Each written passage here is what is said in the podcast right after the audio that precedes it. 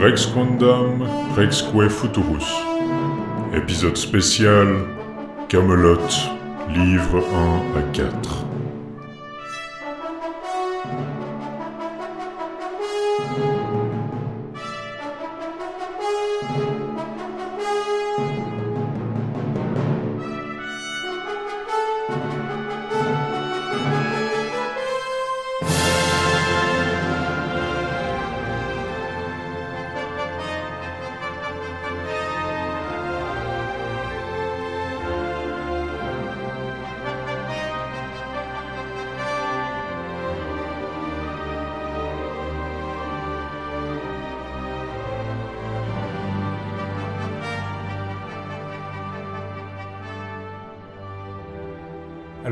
Tous et bienvenue dans Rex Quandam Rexque Futurus. Bonjour Antoine. Bonjour Laïs. Nous nous voyons de nouveau euh, pour une fois après cette espèce de confinement avec le relâchement des mesures de sécurité. Nous nous voyons dans la vraie vie, mais nous allons pouvoir euh, continuer à expérimenter les joies de la conversation à distance parce que cet épisode nous le faisons avec des invités. Eh ben oui, euh, vu que pendant le confinement on n'avait pas tellement accès euh, très facilement à nos bibliothèques et que bah, le- la seule pile de livres qu'on avait c'était nos livres de littérature arthurienne allemande, puis qu'on s'est dit que ça vous ferait un peu, euh, ça vous barberait si on revenait sur les exacts mêmes sujets une deuxième fois, on s'est dit qu'on allait vous parler de quelque chose auquel on avait accès euh, sans avoir besoin d'aller à la bibliothèque, puisqu'il s'agit de la série Camelot.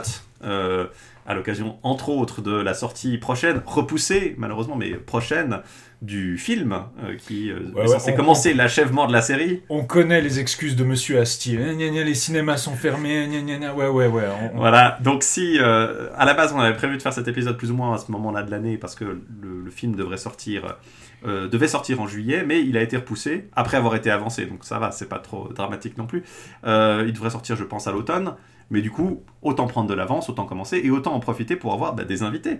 Et qui de mieux que nos invités pour nous parler de, de Camelot euh, et de ses rapports avec le reste de la matière de Bretagne, puisque nous avons avec nous euh, Justine Breton et Florian Besson. Alors bonjour Justine, bonjour Florian. Bonjour. Bonjour. Justine est une, euh, est une invitée connue de Rex Quandam Rex Futurus, puisque c'est ta troisième apparition euh, dans, euh, dans notre podcast, après un épisode consacré justement, euh, en- entre autres, à Camelot, un livre d'histoire, le livre que vous avez euh, co-dirigé sur les rapports entre bah, Camelot et l'histoire médiévale, et le Moyen-Âge en général. Et puis ton apparition dans notre épisode en live où on avait euh, disséqué euh, le film Excalibur de John Boorman. Florian Besson, bah, bienvenue du coup, c'est euh, une grande première. bienvenue dans Rex Quandam Rex Futurus. Merci beaucoup. Euh, Florian Besson, qui est donc, euh, tu es historien, spécialiste un peu de, en plus du, du- sujet de la fantaisie euh, et de ses rapports avec l'histoire, je crois, de, de, l'Orient, des États latins d'Orient et des, des croisades sur lesquelles tu as aussi travaillé? Absolument. Et du coup, euh, cette année, vous sortez un nouveau livre sur le sujet justement de la fantaisie et ses rapports euh, avec l'histoire, une histoire de feu et de sang, le Moyen Âge de Game of Thrones, qui parle donc de la série de HBO et la série de livres euh, qui lui a donné naissance de George R. R. Martin. Donc j'imagine sur le rapport entre le Moyen Âge et l'usage qu'en fait Game of Thrones et la série de livres, des séries très médiévisantes. Tout à fait, c'était l'idée de savoir la saga littéraire de George Martin, hein, Le Trône de Fer, et euh, l'adaptation qui a été faite ensuite euh, par HBO, comment ces œuvres-là utilisent et comment elles s'emparent du Moyen Âge pour, euh, pour créer ce monde de, de fantasy, savoir ce qui est retenu du Moyen Âge, pourquoi ces facettes-là et pas d'autres. Euh, voilà, c'était une façon d'explorer un petit peu le, Moyen Âge au prisme de euh, ce qui est en effet, ce qui est proposé euh, par Game of Thrones. Voilà, alors on revient du coup pour vous sur des, des terrains de recherche un peu plus, euh, un peu plus anciens, puisque Camelot, un livre d'histoire, ça avait été euh, ça est, est paru en 2017. 18. 18. Bon, pas si ancien que ça tout de même. Euh, Camelot, un livre d'histoire, était issu d'un colloque, si j'avais bien suivi, sur bah, Camelot et le Moyen Âge. Euh, est-ce que vous avez continué à travailler comme ça pour euh, votre ouvrage sur Game of Thrones, ou est-ce que c'est là purement un, un ouvrage, un duo en fait, qui, qui, qui est écrit à deux, à quatre mains? Là, le livre pour Game of Thrones, c'est effectivement juste un livre écrit à quatre mains qui vient pas d'un colloque, alors que, euh, comme euh, tu l'as très bien dit, euh, le livre sur Camelot, c'était les actes en fait d'un colloque tenu à la Sorbonne en 2017 et qui n'était pas seulement un colloque invitant des historiens et des historiennes, puisqu'il y avait aussi des sociologues, des musicologues, ce genre de choses pour essayer en fait vraiment de penser la série sous les angles. C'est assez intéressant ce, que tu dis justement parce que ces multiples angles d'approche, ça reflète finalement assez bien ce qu'il faut faire avec Camelot, puisque Camelot, d'une certaine façon, c'est une œuvre, c'est évidemment une œuvre collective, c'est comme toute série TV, mais c'est aussi quand même l'œuvre d'un touche-à-tout aussi quelque part. Il y a Camelot est une série euh, d'auteurs euh, avec un grand A. Euh, on parle d'auteur. Auteur, exactement. C'est c'est mon historique de, littérature anglaise qui, qui, revient là avec la, la théorie, le jargon, mais c'est vraiment le cas avec Camelot puisque c'est un, un peu un homme orchestre qui, qui vient travailler dessus avec Alexandre Astier qui est à la fois bah, le en partie réalisateur, qui je crois qu'il n'a pas tout réalisé mais qu'il en a réalisé plusieurs, qu'il est euh, l'auteur principal, qu'il est le compositeur de la musique, qu'il joue le personnage titre, enfin le personnage central plutôt que le personnage titre. Euh, c'est une approche. Il joue Jean Camelot. Euh, exactement. Non, c'est vraiment une œuvre avec un auteur particulièrement fort, Camelot. Mais justement, qu'est-ce que Camelot? Oui, bien sûr, oui, tu as, raison. Effectivement, on peut pas parler de Camelot sans parler d'Alexandre Astier, puisque tu le dis, c'est une série bon, dans laquelle il fait tout. En plus, c'est une série qui est extrêmement pensée on sent en fait que très tôt, alors peut-être pas dès le début du premier épisode de la saison 1, mais en tout cas très tôt, euh, Astier a eu une idée globale de la série. Euh, on sent en fait qu'il veut la mener quelque part, qu'il veut nous mener quelque part à travers cette série. Et on fait une série très construite, très écrite. Et, euh, et c'est ce qui était intéressant aussi dans le colloque et dans le livre, c'était aussi d'interroger ça en fait, d'interroger la façon dont cette série elle avait été vraiment architecturée par Alexandre Astier c'est pour ça que euh, c'est aussi euh, intéressant et pertinent de pouvoir avoir une œuvre, qui plus est une œuvre, enfin une série, hein, une série télévisée conçue, vraiment pensée par une personne. Alors certes avec toute une équipe, hein, il y a un, gros projet derrière, mais on a quand même une vision d'un auteur, d'un artiste derrière. Et d'autant plus intéressant à étudier puisqu'on peut vraiment voir ce qu'il a voulu faire sur la durée, comment ça a évolué avec les différentes contraintes, etc. Mais du coup, euh, on se retrouve avec quelque chose de très unifié, en fait, malgré l'étendue de la série, malgré euh, la façon dont euh, la tonalité hein, de, de Camelot a évolué pour passer de la comédie au, drame, voire la tragédie sur, sur la fin. malgré tout, on est quand même sur une œuvre très unifiée et donc à étudier, quelque chose déjà tout à fait plaisant, premièrement, et, et, qui est très pertinent parce qu'on peut vraiment voir là d'où il est parti et là où il voulait aller avec, avec sa création. Hmm. Euh, mais justement, puisqu'on parle du, trajet effectué par la série, puis qui va continuer hein, avec les films qui vont venir cette, euh, cette année, on pourra peut-être aussi en parler, euh, ça peut être intéressant de se pencher justement sur bah, le, contexte d'apparition de Camelot, on va dire, c'est-à-dire c'est un bonhomme, un auteur avec une vision, mais sa vision, elle a dû d'abord s'exprimer dans un moule qui est quand même assez, peut-être assez contraignant, celui de la, télévision française sur M6. alors, on peut peut-être justement mentionner un peu comment ça a orienté un peu les, débuts de Camelot. Oui, c'est peut-être une spécificité très française en fait, ce format à la base qui intervient, c'est même très français, c'est même très, euh, j'ai envie de dire presque 13 années 2000. C'est ce besoin de la part de la chaîne M6 de remplacer une sitcom star, Caméra Café, qui occupe elle-même un, une espèce de, créneau horaire assez particulier, juste avant le, le grand prime time, et par un format d'humour court. Et voilà, arrive cette série arthurienne, donc puisqu'on n'a peut-être pas beaucoup parlé de Camelot en tant que série jusque-là dans cet épisode, mais pour ceux qui auraient vécu euh, sous un rocher ou qui ne sont pas particulièrement euh, familiers avec la culture française des années 2000, Camelot c'est une série qui parle bah, de la de la cour du roi Arthur à Camelot et des aventures de ces enfin des aventures, surtout des disputes parce que c'est vraiment dans une des disputes, des relations interpersonnelles, on est vraiment dans une sitcom euh, assez classique finalement par des aspects. C'est pas vraiment une série d'action Camelot. Tout le sel de Camelot est dans les, relations entre le roi Arthur et ses chevaliers et sa famille. Euh, comment c'est vraiment peut-être un ovni télévisuel. J'en parlais avec, mon épouse Olivia qui, qui, vient des États-Unis et puis pour qui une série TV de 3 minutes 30 c'est quelque chose d'un peu euh, étrange à voir, euh, surtout au milieu des années 2000 avant que bah, le format court par excellence soit devenu un genre avec, avec Internet, avec YouTube euh, et avec euh, les web-séries, mais même euh, le plus court, même avec des, des, des formats comme Vine, TikTok, aujourd'hui on a même, même encore plus court que ça, même avec de la fiction. Simplement, voilà, à l'époque c'est presque pour... c'est une particularité assez française finalement, le fait de devoir se, se mouler devant un format qui, qui, vient qui intervient juste à 20h40, juste avant qu'on rentre dans 2h30 de prime. On a une série d'humour ultra courte qui vient s'insérer en succession d'une série elle-même déjà très établie. Oui, bah, tu le dis bien, en fait, il y avait un cahier des charges très précis pour les premiers épisodes de Camelot. Il fallait effectivement prendre la relève de Caméra Café. Il fallait que ce soit la même durée que Caméra Café. Il fallait également, et c'est une contrainte technique qui pèse sur la narration de la série, retrouver la même chose que dans Caméra Café, c'est-à-dire une caméra fixe face aux acteurs. Là, on le voit bien dans les premières saisons de Camelot, hein, en particulier le livre 1 et livre 2.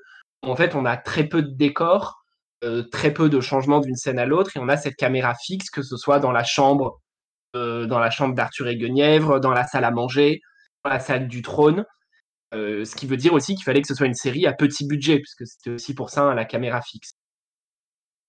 Ah, c'est vrai hein, qu'on est sur une, par rapport à ce qu'on peut connaître en plus, surtout depuis les années 2010, on est dans les débuts de Camelot sur une série à petit budget, qui est quand même, ce que tu as dit, hein, on est sur une série un peu ovni parce que justement, on prend le relais de Caméra Café, on reprend une partie des contraintes techniques, mais euh, Alexandre Assier va euh, décider d'en faire quelque chose malgré tout foncièrement différent, au sens où, euh, certes, on va avoir des plans de caméra fixes, mais on a plusieurs décors.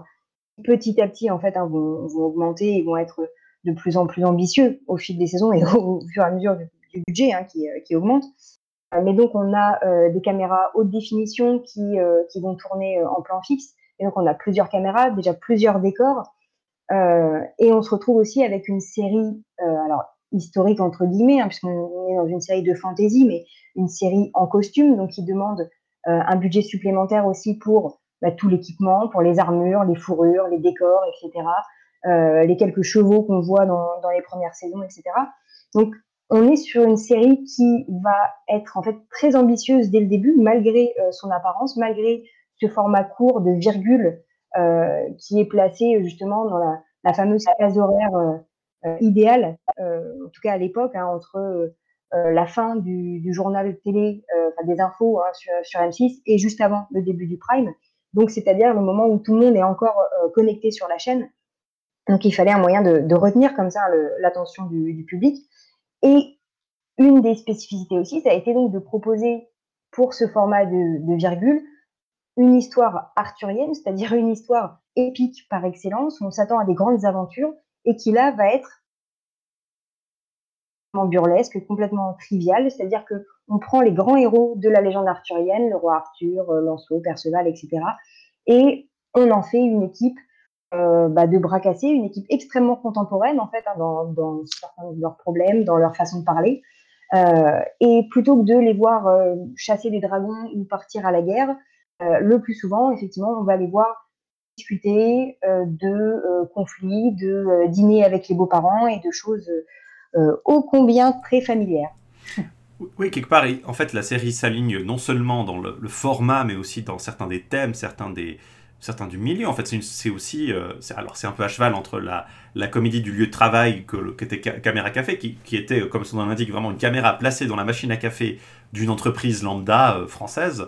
là, alors c'est un peu le milieu de l'entreprise arthurienne, si on veut bien, le, la cour vue sous l'angle du, lieu de travail, où parfois on a des, grands buts, mais parfois pas forcément les moyens derrière qui suivent. Et il ajoute aussi cette, dose de, de, bah voilà, de vie familiale, euh, de sitcom un peu plus. Bah, souvent, avant, avant, euh, avant Camelot, on voyait des, des, séries TV américaines, des sitcoms familiales américaines qui passaient à la TV. Il y avait des points communs finalement hein, entre Camelot et ces séries-là aussi. Euh, il y a un thème, disons, assez. qui se limite pas certes à la comédie du travail, mais qui s'aligne tout à fait avec des thèmes de sitcom assez, assez classiques finalement. Mais peut-être que là-dedans, ce qui est intéressant, c'est que Alexandre Astier, disons, crée pas Camelot non plus ex nihilo au moment où euh, il intervient, il n'arrive pas euh, sans plan euh, et sans rien du tout. Il a déjà travaillé sur l'univers de Camelot. Il a déjà travaillé à travers un, court métrage qui s'appelait Dies Irae, qui date de 2003 si je ne me trompe pas, qui est donc un peu plus ancien que le début de Camelot. et il a déjà dans ce court métrage une certaine idée de cette table ronde moderne finalement, où les chevaliers sont vraiment presque comme dans un lieu de travail et où finalement ils se parlent comme, comme on parlerait à ses collègues ou à ses, euh, à ses copains euh, dans, la, dans la vie moderne et où ils sont pas toujours terriblement bien euh, en phase avec les, les, les, quêtes épiques qu'on attend d'eux et où ils se retrouvent finalement dans un univers assez terre à terre. Euh, dure un peu plus longtemps qu'un épisode moyen de Camelot, je crois que ça dure quoi, une 10-15 de minutes. Mm. mais finalement plusieurs des tropes qui se retrouveront après dans, dans Camelot s'y trouvent déjà. On est dans une salle unique, pratiquement il y a quasiment rien d'autre qui se passe qu'une séance de la table ronde et il y a déjà bah, le roi Arthur joué par Astier, il y a déjà les, certains des chevaliers sont déjà en place, d'autres non, mais finalement on, est dans une version qui, qui ne demandait qu'à être presque adaptée en fait. Hmm. On peut juste dit, hein, euh, il y a quelque chose d'intéressant dans ce que tu as dit. Tu as dit des chevaliers qui parlent comme des collègues.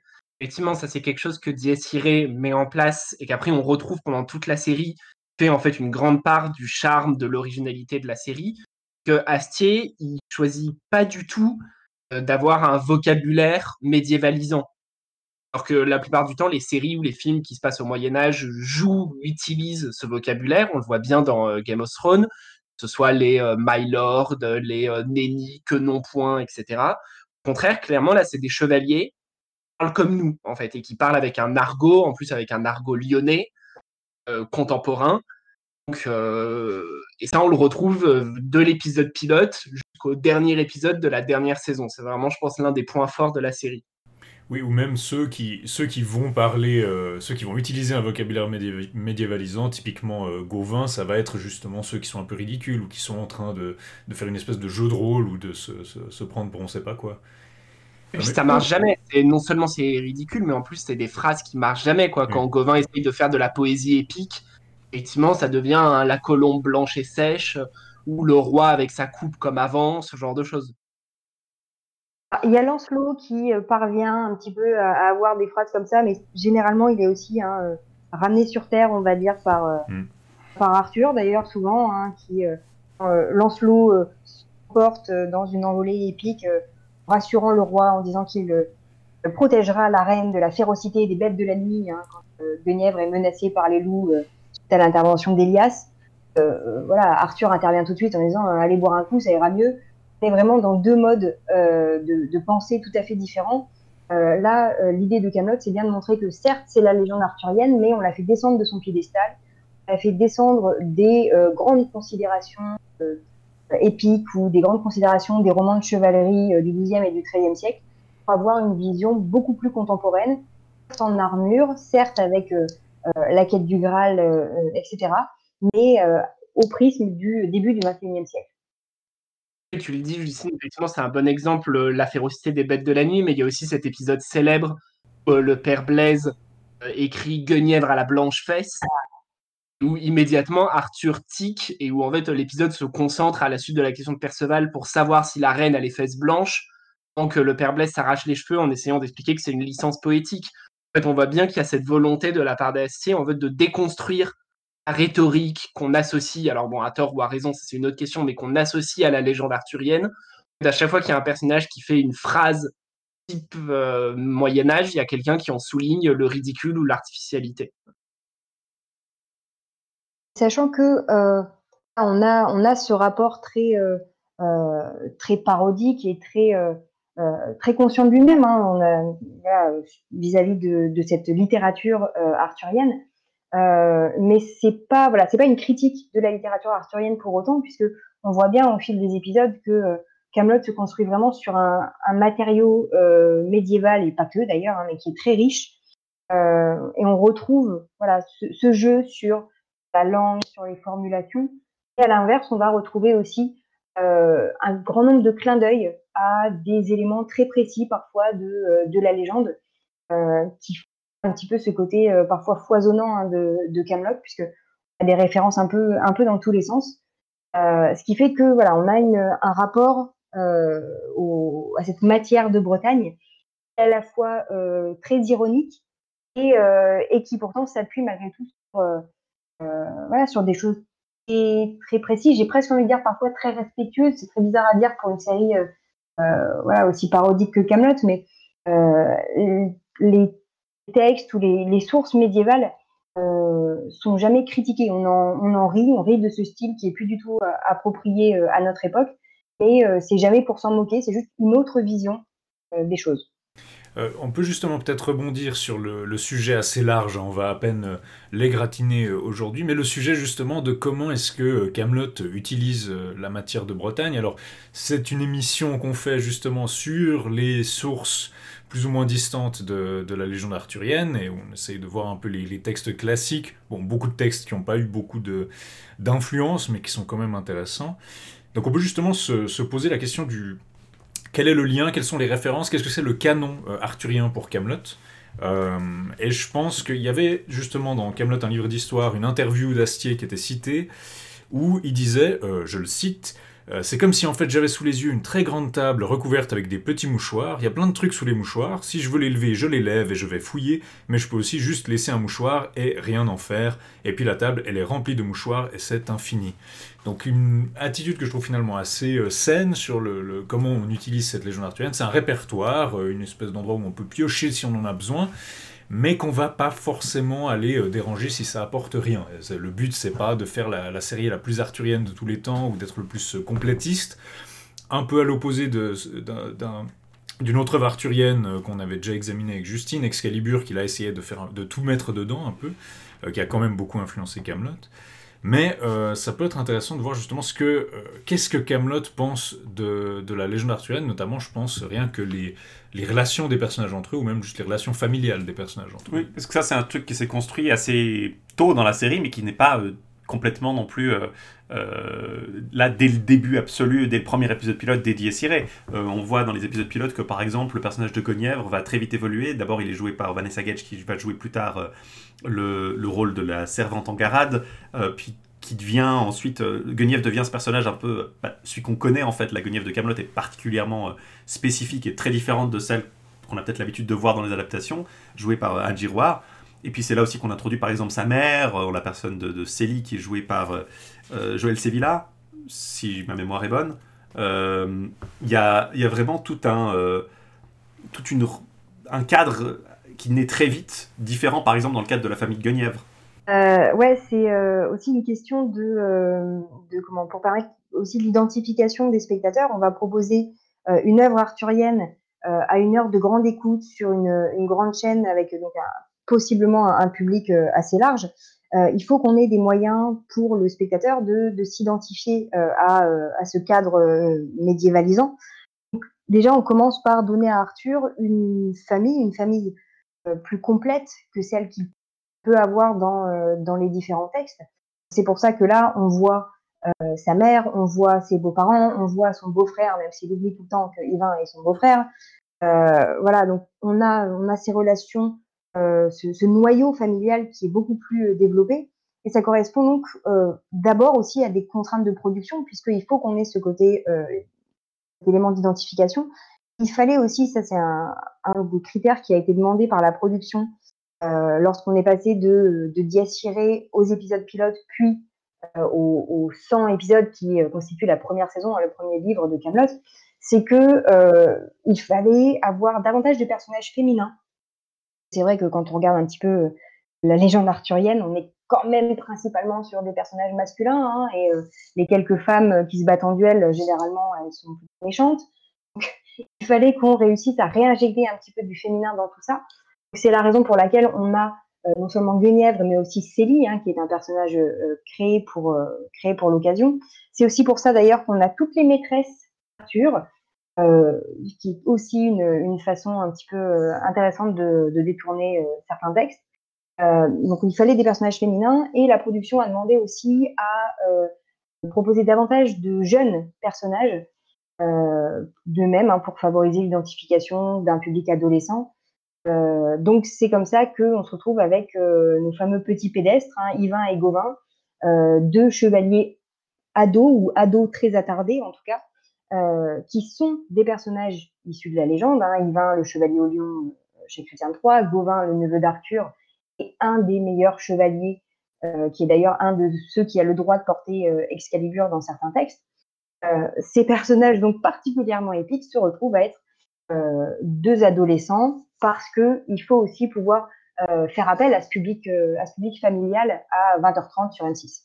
D'ailleurs, c'est intéressant parce qu'il y a la, disons, la famille réelle euh, d'Astier qui, qui, a un rôle assez important dans le cast et puis qui ça dicte un peu le fait qu'ils ont des relations familiales dans la, dans la série. Je veux dire, la, belle famille d'Astier, c'est sa famille, et notamment le fait que Yvain est le frère de Guenièvre, c'est un truc qui sort de nulle part. C'est un truc qui est pratique vu le cast qu'ils ont en ce moment.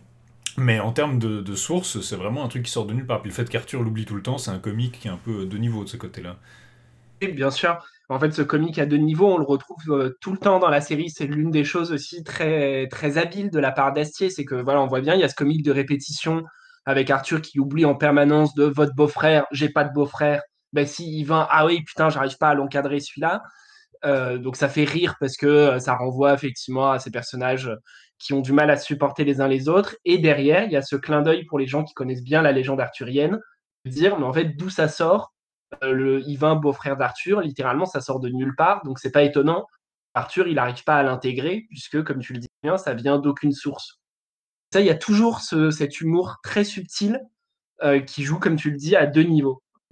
Alors après, je, je, pense que l'humour est parfois très subtil, parfois aussi justement un des problèmes de la référence arthurienne, c'est qu'il y a vous allez avoir 15 épisodes qui utilisent pas vraiment ce matériel, puis qui jouent avec leur propre code, avec leur propre euh, le, cadre qu'ils ont inventé. Et puis d'un seul coup, vous, avez, vous allez avoir un épisode où il y a 50 références. Bon, alors vous avez l'épisode du Graal qui est un bocal en choix.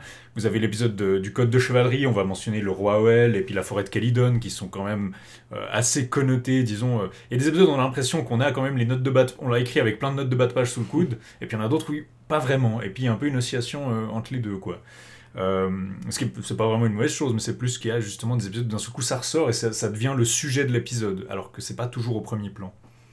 Mais effectivement, euh, j'aime bien hein, ce, que, tu fais remarquer sur ce côté un peu note de bas de page. Et en même temps, si on n'a pas les références, si euh, on ne sait pas qui est le roi Oel, si on ne sait pas que le fameux code de chevalerie qui est cité est en fait une référence à, Tristan et Iseut, etc., on peut parfaitement comprendre l'épisode euh, malgré tout, on peut parfaitement apprécier l'épisode et euh, ces références vont juste devenir des effets un petit peu de couleur locale euh, sans que ça gêne ni la narration ni l'implication du spectateur. Donc, a vraiment réussi à équilibrer un petit peu ce, ces références entre guillemets savantes et un humour beaucoup plus large façon à ce que euh, ça puisse plaire. Et d'ailleurs, on, le voit, hein, on continue à le voir aujourd'hui. Camelot plaît à la fois à des gens qui euh, ne connaissent euh, rien au Moyen Âge et à des médiévistes et à des universitaires qui passent leur temps à étudier cette matière arthurienne. Donc c'est quand même une prouesse assez, assez intéressante. Avoir pu utiliser des références très précises. Hein. On a le personnage d'Elias euh, qui est clairement un clin d'œil au personnage d'Eliavresse hein, dans la, continuation de Perceval, enfin une des continuations de Perceval, etc. On a des choses très précises. Si on les a pas, on apprécie quand même la série et on peut se laisser porter par euh, la narration qui a une, cohérence et un bon fonctionnement euh, par elle-même. On n'a pas besoin nécessairement de, ces, de tous ces clins d'œil pour pouvoir se laisser porter par les aventures de cette équipe de bras c'est ça qui est intéressant dans le fait que précisément bah, les personnages ont rarement un rôle qui est euh, identique ou une figure qui est, euh, qui est exactement la même que celle de la matière de Bretagne, souvent même totalement à l'opposé dans bien des cas. Euh, Léo Dagan par exemple apparaît vraiment pas sous, l'angle. Enfin, il a des côtés un peu brutals, disons, dans, la suite par exemple, la suite, post la suite vulgate, pardon, où il, est quand même pas un, personnage forcément toujours très sympathique, mais il n'a pas ce côté vraiment gronchon et vraiment pénible pour Arthur. Euh, Bort, pas du Alors Bort est quasiment carrément à l'opposé de son personnage dans, dans Camelot. Et même Perceval est assez éloigné, même s'il y a des traits en commun. Euh, sans, parler des personnages auxquels on invente complètement un caractère comme Caradoc par exemple, qui n'a mm. pas vraiment de, personnalité particulière. Et c'est ça peut-être qui rend la chose intéressante parce qu'au début la série, bah, comme tu dis, il y a une narration assez forte, mais d'un côté elle n'a pas non plus une trame euh, très fixe. Euh, on a des thèmes récurrents, des, idées qui, reviennent, des, choses qui sont mentionnées, des petits événements, mais il n'y a pas de, narration euh, assez stricte. On peut regarder les épisodes un peu dans tous les sens, en tout cas par, pour autant qu'on reste à l'intérieur du livre 1, du livre 2, il n'y a pas vraiment une immense continuité, ça commence à s'imposer un peu on le sent déjà vers la fin du livre 2, donc la deuxième saison de Camelot, mais c'est vraiment à partir de la, saison 3, du livre 3, que on va commencer à voir vraiment euh, une trame narrative qui va euh, devenir euh, de plus en plus importante. Au début, Camelot, ça reste quelque chose qu'on peut regarder un peu dans le désordre, un peu comme une sitcom justement, où les, hmm. épisodes isolés, mais en même temps ont des identités fortes, on, les structures sont assez familières, puis les, les personnages jouent dans des registres, disons, qu'on qu'on associe à eux et qu'on connaît. On peut regarder quatre épisodes de Camelot avec Perceval, bah, on commence à comprendre, peu importe euh, l'ordre dans lequel il va, et cette familiarité marche bien parce qu'elle permet un renforcement peut-être aussi par les attentes qu'on a des personnages. on, pourra, on redire si justement ça marche toujours bien suivant comment si on regarde tout dans l'ordre. Mais euh, bon, justement, tu parles des, personnages qui reprennent des dimensions qui sont inventées. Il y en a d'autres qui sont vraiment reprises euh, textuellement. Donc, euh, bah, typiquement, Merlin, fils d'un démon et d'une pucelle, bon, c'est son origin story. la parenté entre Bort, Lionel et Lancelot, ça c'est canon. Et même, je dirais, le côté timoré de Bort, il y a des épisodes où on le trouve. Typiquement, bah, dans la quête du Graal, quand il se brouille avec Lionel et puis que Lionel veut le piétiner, puis que Bort refuse. Il, il choisit l'option pacifique et puis il dit non, non, je veux pas, puis il se fait piétiner par son cheval et tout. Euh, il y a quand même des éléments où on peut, on peut trouver des parallèles. Alors est-ce que c'est là que Astier les a trouvés? Je suis pas toujours très, très convaincu. Il y a le personnage de Perceval, beaucoup qui est. Mais ça, je pense, c'est une particularité française où justement on est resté très attaché au Perceval de Chrétien de Troyes, ce qui n'est pas du tout le cas euh, dans, les, dans les pays, euh, dans les pays anglophones où il passe un peu à la trappe. Oui, déjà, il passe à la trappe, je vais dire, tout court, même sans être particulièrement associé avec le personnage bah, du, Nice, de ce personnage un peu d'idiot de, d'idiot magnifique euh, comme il peut avoir parfois chez, chez Chrétien. Mais je pense qu'il y a aussi un effet qui est un peu, alors je sais pas ce que vous en pensez, mais je trouve qu'il y a aussi un effet un peu de, je veux dire, de téléphone arabe ou en tout cas de, de, répétition où il y a des éléments de la série qui s'expliquent pas forcément par quelqu'un qui aurait lu les textes, mais par quelqu'un qui aurait lu des textes secondaires dessus ou des analyses ou des résumés ou des choses comme ça, où vous avez des dimensions qui ressortent et qui sont reprises. Typiquement, je pense la stérilité du couple entre Arthur et Guenièvre c'est une dimension qu'on trouve dans les, dans les textes. Ils ont généralement pas d'enfant, ou alors quand ils ont un enfant, euh, il est mort. Euh, le Holt, Hammer ou euh, Lachau en, gallois, il est mort. C'est quelque chose qui est vrai. ou alors il y a Arthur le Petit, bon, c'est un bâtard, alors voilà, il n'est pas vraiment le successeur d'Arthur, et même lui, justement, souvent, il meurt dans la post-vulgate. Donc c'est une dimension qui existe, mais les textes médiévaux vont pas vraiment insister dessus. Pourquoi? Parce que pour les auteurs médiévaux, ils savent très bien qu'Arthur, il va mourir et puis revenir un jour. La question du successeur d'Arthur, elle se pose même pas, parce qu'on connaît son histoire à reculons.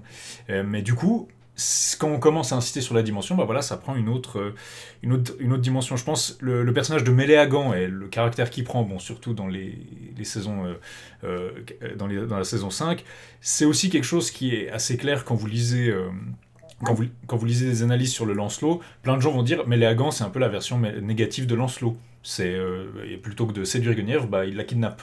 Euh, puis plutôt que d'être honorable, bah, il n'est pas honorable. Mais là, il acquiert vraiment un côté euh, double négatif de Lancelot, ou même présence, si on veut être un peu jungien, l'ombre de Lancelot, qui, qui, se trouve pas dans les textes, mais qui est facile de voir d'où ça vient quand on imagine quelqu'un qui, qui se renseigne sur ces textes parce que dans Camelot, on va retrouver non seulement ces références au texte, à cette fameuse matière médiévale euh, arthurienne, mais on va avoir aussi toute la, matière postérieure qui infuse les épisodes. Parce que clairement, on a évoqué tout à l'heure très brièvement euh, Excalibur de Bourman qui a probablement influencé aussi euh, Astier dans certains éléments, notamment d'esthétique. Hein. pas que, voilà, on pourrait revenir.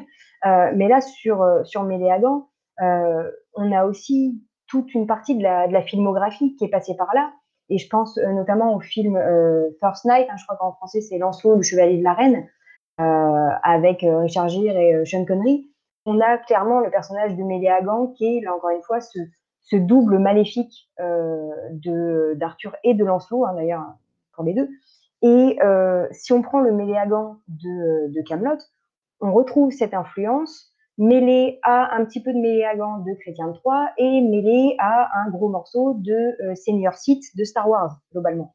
Donc on a ces différentes euh, couches hein, qui se superposent pour donner euh, une vision qui ne fait pas seulement référence au Moyen Âge, mais aussi à notre culture contemporaine. on a évoqué Léo Dagan, où il y a clairement, chez le personnage de Léo Dagan, on a des références à Audiard, etc. On a en fait ce qui plaît à Astier et toute la culture d'Astier qui se retrouve, qui se retrouve par, euh, par certains de ces personnages. Mhm. Alors, on va juste faire une petite pause musicale pour se reposer un petit peu les esgourdes avec une chanson de, de The Longest Jones, un groupe d'acapella qui s'appelle Ashes, les cendres.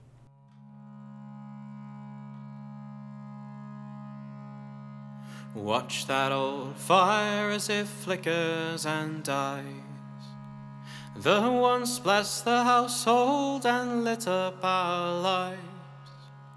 It shone for the friends and the clinking of glasses.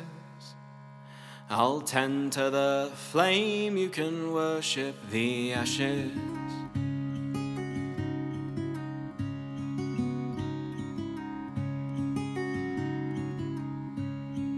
Capture the wild things and bring them in line. And own what was never your right to confine. The lives and the loves and the songs are what matters. I'll tend to the flame, you can worship the ashes. Do you feel heavy? Your eyes drop with grief. Your spirit is wild and your suffering is brief. So never you buckle and bend to the masses. I'll tend to the flame, you can worship the ashes. Get round a fire with a glass of strong ale and tell us a story from beyond the pale. Bury some seeds and expect some strong branches. I'll tend to the flame, you can worship the ashes. Now show me a man that can meet all his needs. For what we need most now is unity seed. A common old song for all creeds and all classes. I'll tend to the flame, you can worship the ashes. I'll tend to the flame.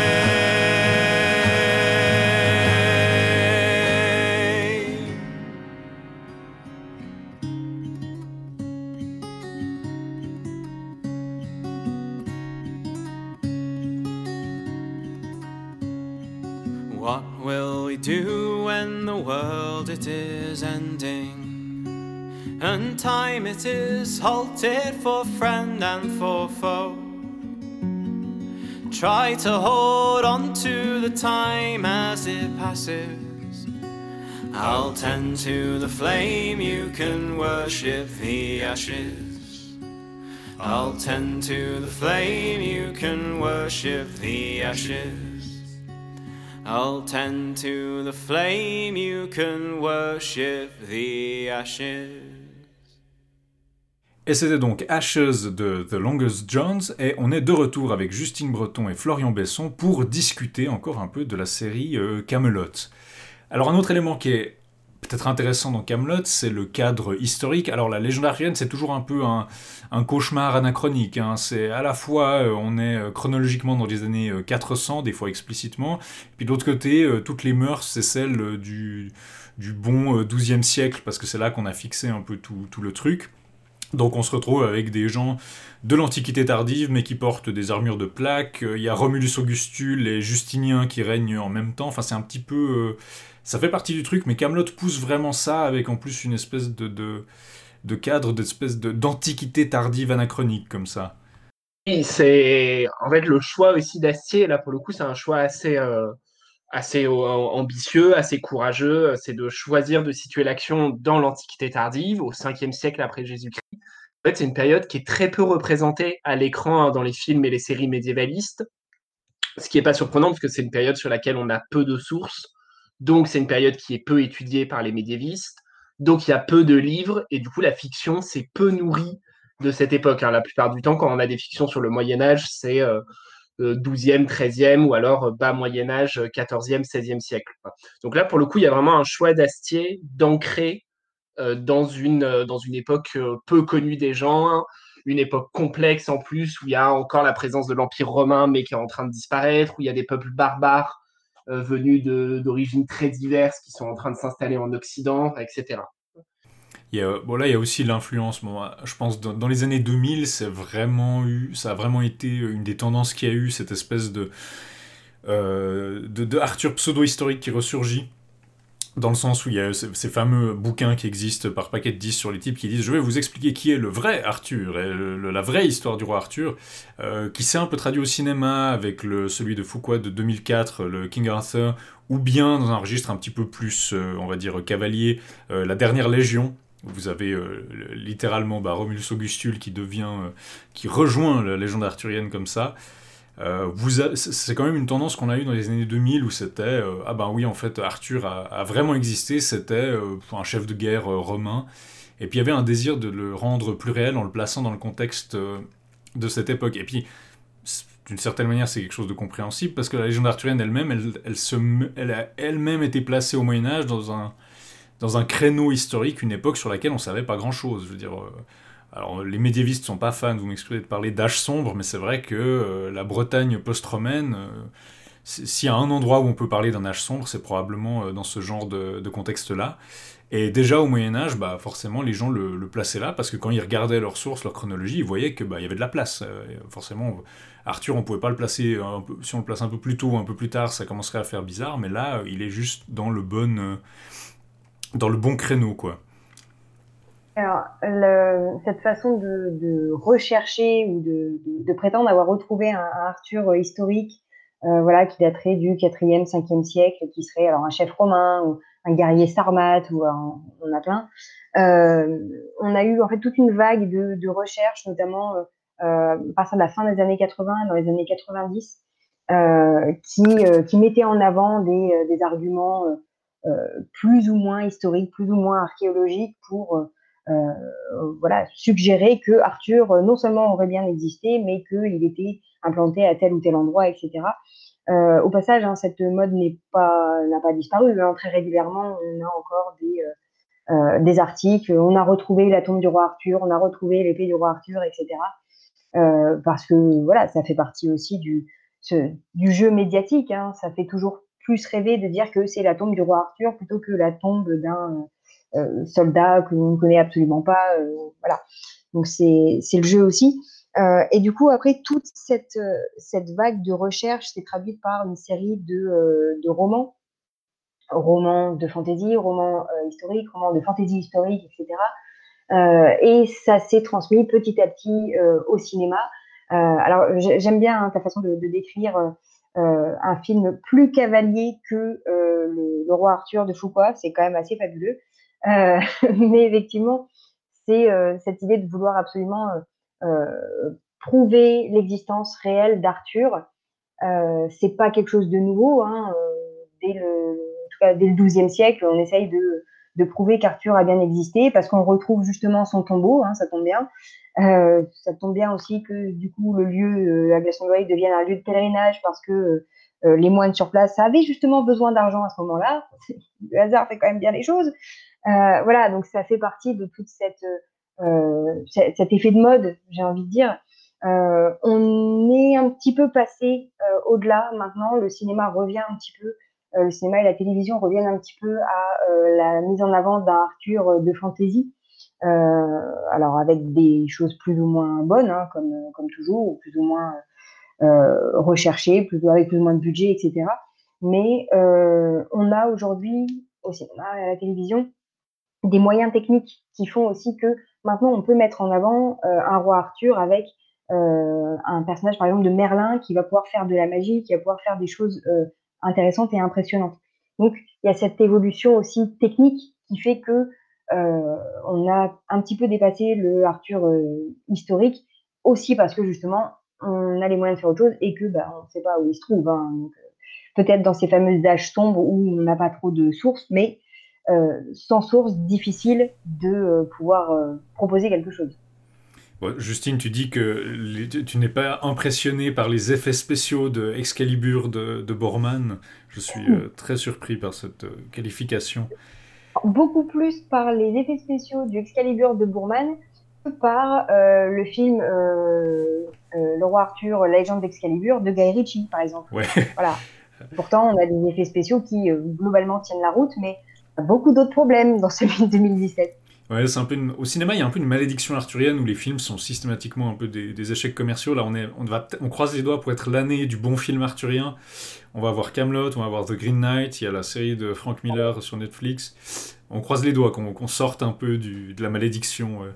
Mais je, pense que ce, côté un peu des années 2000, un côté un peu antiquité tardive dans ce Arthur pseudo-historique, je pense c'est assez lié aussi à une tendance dans le cinéma. C'est-à-dire que c'était aussi les années où on a eu justement, euh, je sais pas, le, grand succès de Da Vinci Code, par exemple. Où Da Vinci Code, c'était un bouquin qui se vendait comme euh, Dan Brown, qui est un, charlatan, il avait un, petit, une petite apostille dans le bouquin qui disait que toutes les sources et tout ce qui est discuté dans le bouquin est vrai, ce qui est quand même un petit peu scandaleux. Et il faisait le tour des plateaux télé pour dire oui, oui, en fait, non, l'histoire de. Oh, il y a un peu de fantaisie, machin, mais l'histoire de base, elle est vraie. Et le, le film de Foucault de 2004, il se vendait comme ça. C'était un peu, c'est la vraie histoire du roi Arthur. C'est un truc que je pense aujourd'hui, bon, à la fois ça poserait peut-être un peu plus de problèmes. Puis aussi, je pense que ça, ce marketing-là marche moins bien, mais c'était un, une période où c'était quelque chose qui se faisait plus et je pense que ça explique un peu aussi l'esthétique de Camelot qui est un peu entre deux, où on veut être à la fois euh, les chevaliers vont par exemple les chevaliers vont porter des armures de plaques mais c'est que pour les, euh, les, scènes de bataille ou bien à la table ronde puis le reste du temps ils ont des vêtements un peu plus euh,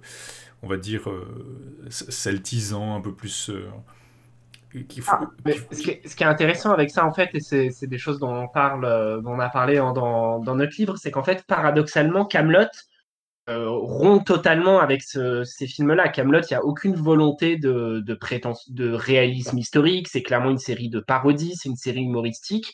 Et pourtant, paradoxalement, elle est peut-être plus réaliste qu'un certain nombre de films. Elle est clairement plus réaliste, par exemple, que Le Roi Arthur hein, de Guy Ritchie, euh, film que Justine, je sais, euh, euh, combien tu l'apprécies. Euh, et du, en fait, Camelot est plus réaliste parce que du coup, la série, elle réinjecte en fait de l'humain. elle nous rappelle que les chevaliers médiévaux, bah, c'était avant tout des vrais gens euh, qui se disputaient avec leurs femmes, qui étaient inquiets pour leurs enfants, qui se bourraient la gueule à la taverne et avaient une gueule de bois le lendemain. Et il y a plein de moments comme ça. Il y a les doléances par exemple, quand voilà, euh, Arthur se plaint en disant ah là là, c'est pas top prestige en ce moment les doléances parce qu'il faut gérer les histoires euh, d'œufs, de poules, d'ânes, euh, des, des paysans qui s'entretuent, etc., etc. Et en fait, tout ça, du coup, ça ancre la série finalement dans un Moyen Âge beaucoup plus réaliste que des films très ancrés vers la fantaisie. après, sur la question des armures de plate, intéressant aussi, c'est que euh, la série, quand on, regarde hein, l'ensemble du, livre 1 au livre 6, euh, on a quand même une, nette évolution, que ce soit dans, les décors, dans les personnages, mais aussi dans les costumes, puisque euh, les premières saisons partent vraiment de cette image, j'ai envie de dire, image grand public du chevalier, donc c'est-à-dire avec des armures de généralement 15e siècle, hein, qui, qui vont faire du bruit, etc., qui vont bien impressionné aussi, puisque quand on, pense à un, chevalier, traditionnellement, on visualise cette fameuse armure de plate, et euh, euh, c'est ce que propose le premier livre, la première saison de Camelot. Et plus on va avancer, plus il va y avoir tout un travail qui va être fait sur bah, tout un travail de recherche aussi, notamment dans les costumes, ce qui fait que quand on regarde les livres 5 et les livres 6, euh, on est sur des costumes beaucoup plus proches. Alors, on reste sur euh, une réinvention hein, le plus souvent, mais euh, des costumes qui vont être beaucoup plus proches de la réalité historique du 5e siècle où est censée se situer l'action de, de Camelot, tel que c'est amené. Donc, au bout d'un moment, les armures de plate disparaissent complètement. On se retrouve avec des, tenues en tissu. Alors, encore une fois, avec des coloris ou des réinterprétations. Mais là aussi, les coloris vont évoluer, ce qui fait que là où dans les premières saisons, on avait des personnages qui ont des couleurs bien distinctes, aussi justement pour pouvoir les identifier clairement.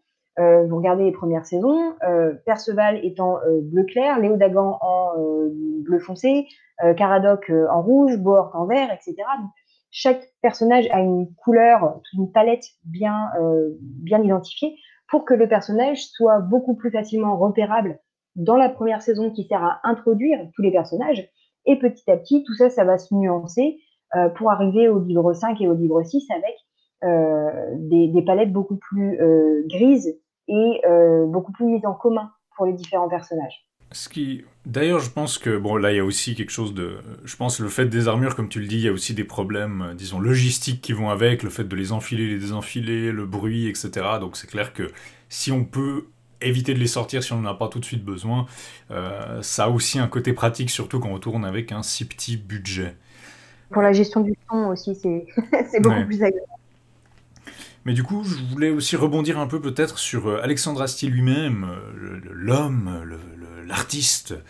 Euh, c'est pas toujours forcément pertinent parce que souvent le, cinéma, bah, c'est un vrai travail d'équipe. Puis comme on l'a déjà mentionné, euh, le cahier des charges a aussi fait beaucoup pour euh, orienter ce que la série allait devenir dans ses premières incarnations. Mais quand effectivement c'est une série écrite par Alexandre Astier, réalisée beaucoup par Alexandre Astier, avec Alexandre Astier dans le premier rôle, composée, la musique composée par Alexandre Astier, je pense que ça peut être intéressant de se pencher un peu sur le bonhomme parce que c'est comme on l'a dit, c'est une série d'auteurs, c'est vraiment sa vision euh, créative. Et ça peut être intéressant de voir qu'est-ce qu'il a, lui, comme. Euh, qu'est-ce que c'est ses références, qu'est-ce que c'est son univers un peu créatif, comment est-ce qu'il voit la chose. Et alors, il y aurait beaucoup de choses à dire, effectivement. Je pense que, je l'ai dit au début de, au début de l'émission, je pense que. Euh, il avait une idée dès le début hein, de ce qu'il voulait faire, ce qui n'empêche pas qu'après il y a eu des inflexions. Il y a cette question du changement de rythme, évidemment, entre le livre 1 euh, à 4 et puis d'un coup le livre 5 qui passe en long format.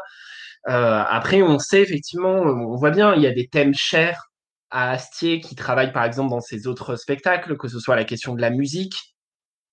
On, voit bien dans Camelot euh, qu'on retrouve dans de nombreux épisodes, et puis c'est pas un hasard que Astier se soit occupé de la musique également dans la série.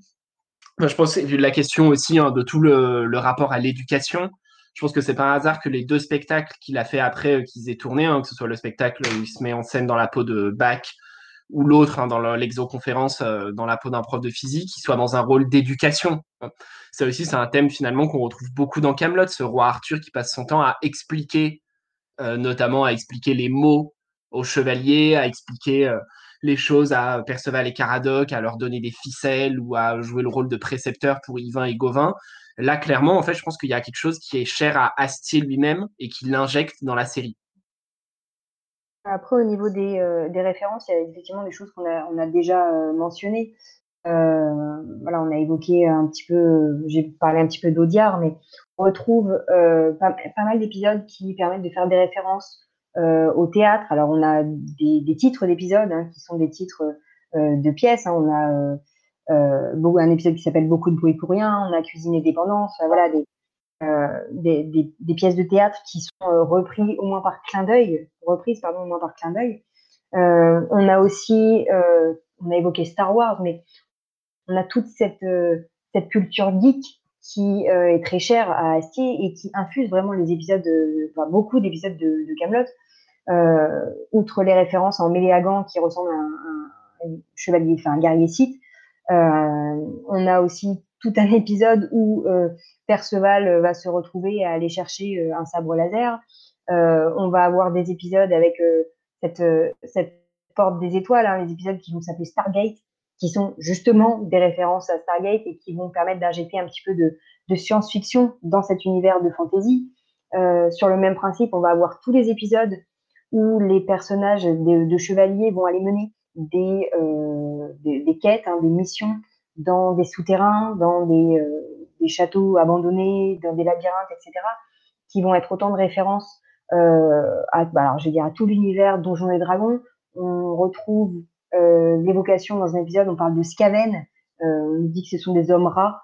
là, on est clairement dans une référence au jeu Warhammer. Enfin, voilà, on a tous ces éléments qui, encore une fois, peuvent passer totalement inaperçus hein, dans, les épisodes, même si la porte des étoiles peut peut-être un peu surprendre euh, quand on n'est pas familiarisé avec ça.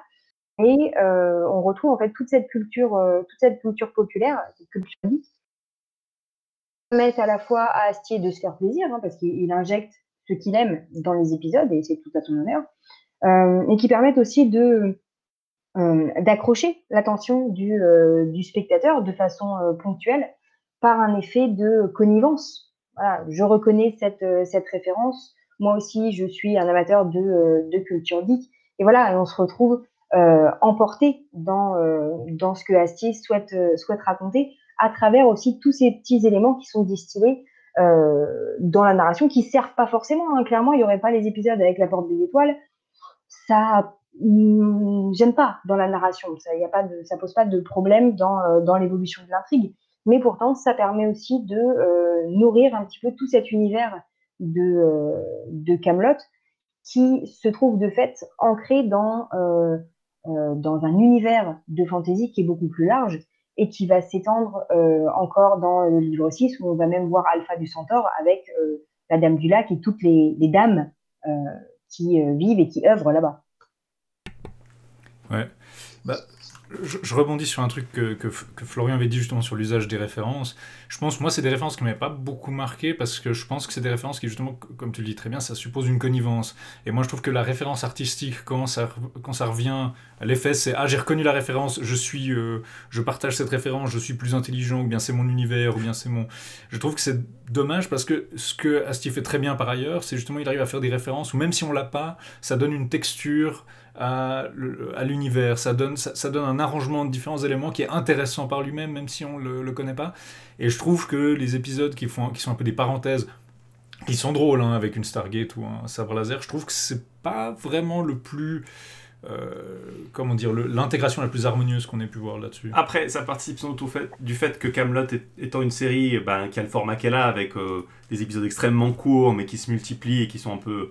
où un épisode individuel a dans les saisons 1, 2 et dans une certaine mesure la saison 3, un peu moins la saison 4, se perd vite dans la masse. C'est du coup, j'ai l'impression, moins. Euh, c'est comme dans un univers de science-fiction extrêmement euh, solide et extrêmement, euh, disons, cohérent et qui a sa propre texture. On peut avoir parfois une, une nouvelle hommage ou un court-métrage hommage qui se retrouve ailleurs et qui, n'embête pas plus que ça. J'ai l'impression c'est vrai que c'est assez frappant par moment. Bah, typiquement, le sabre laser, c'est clairement c'est juste Star Wars, un crossover avec Star Wars d'un seul côté.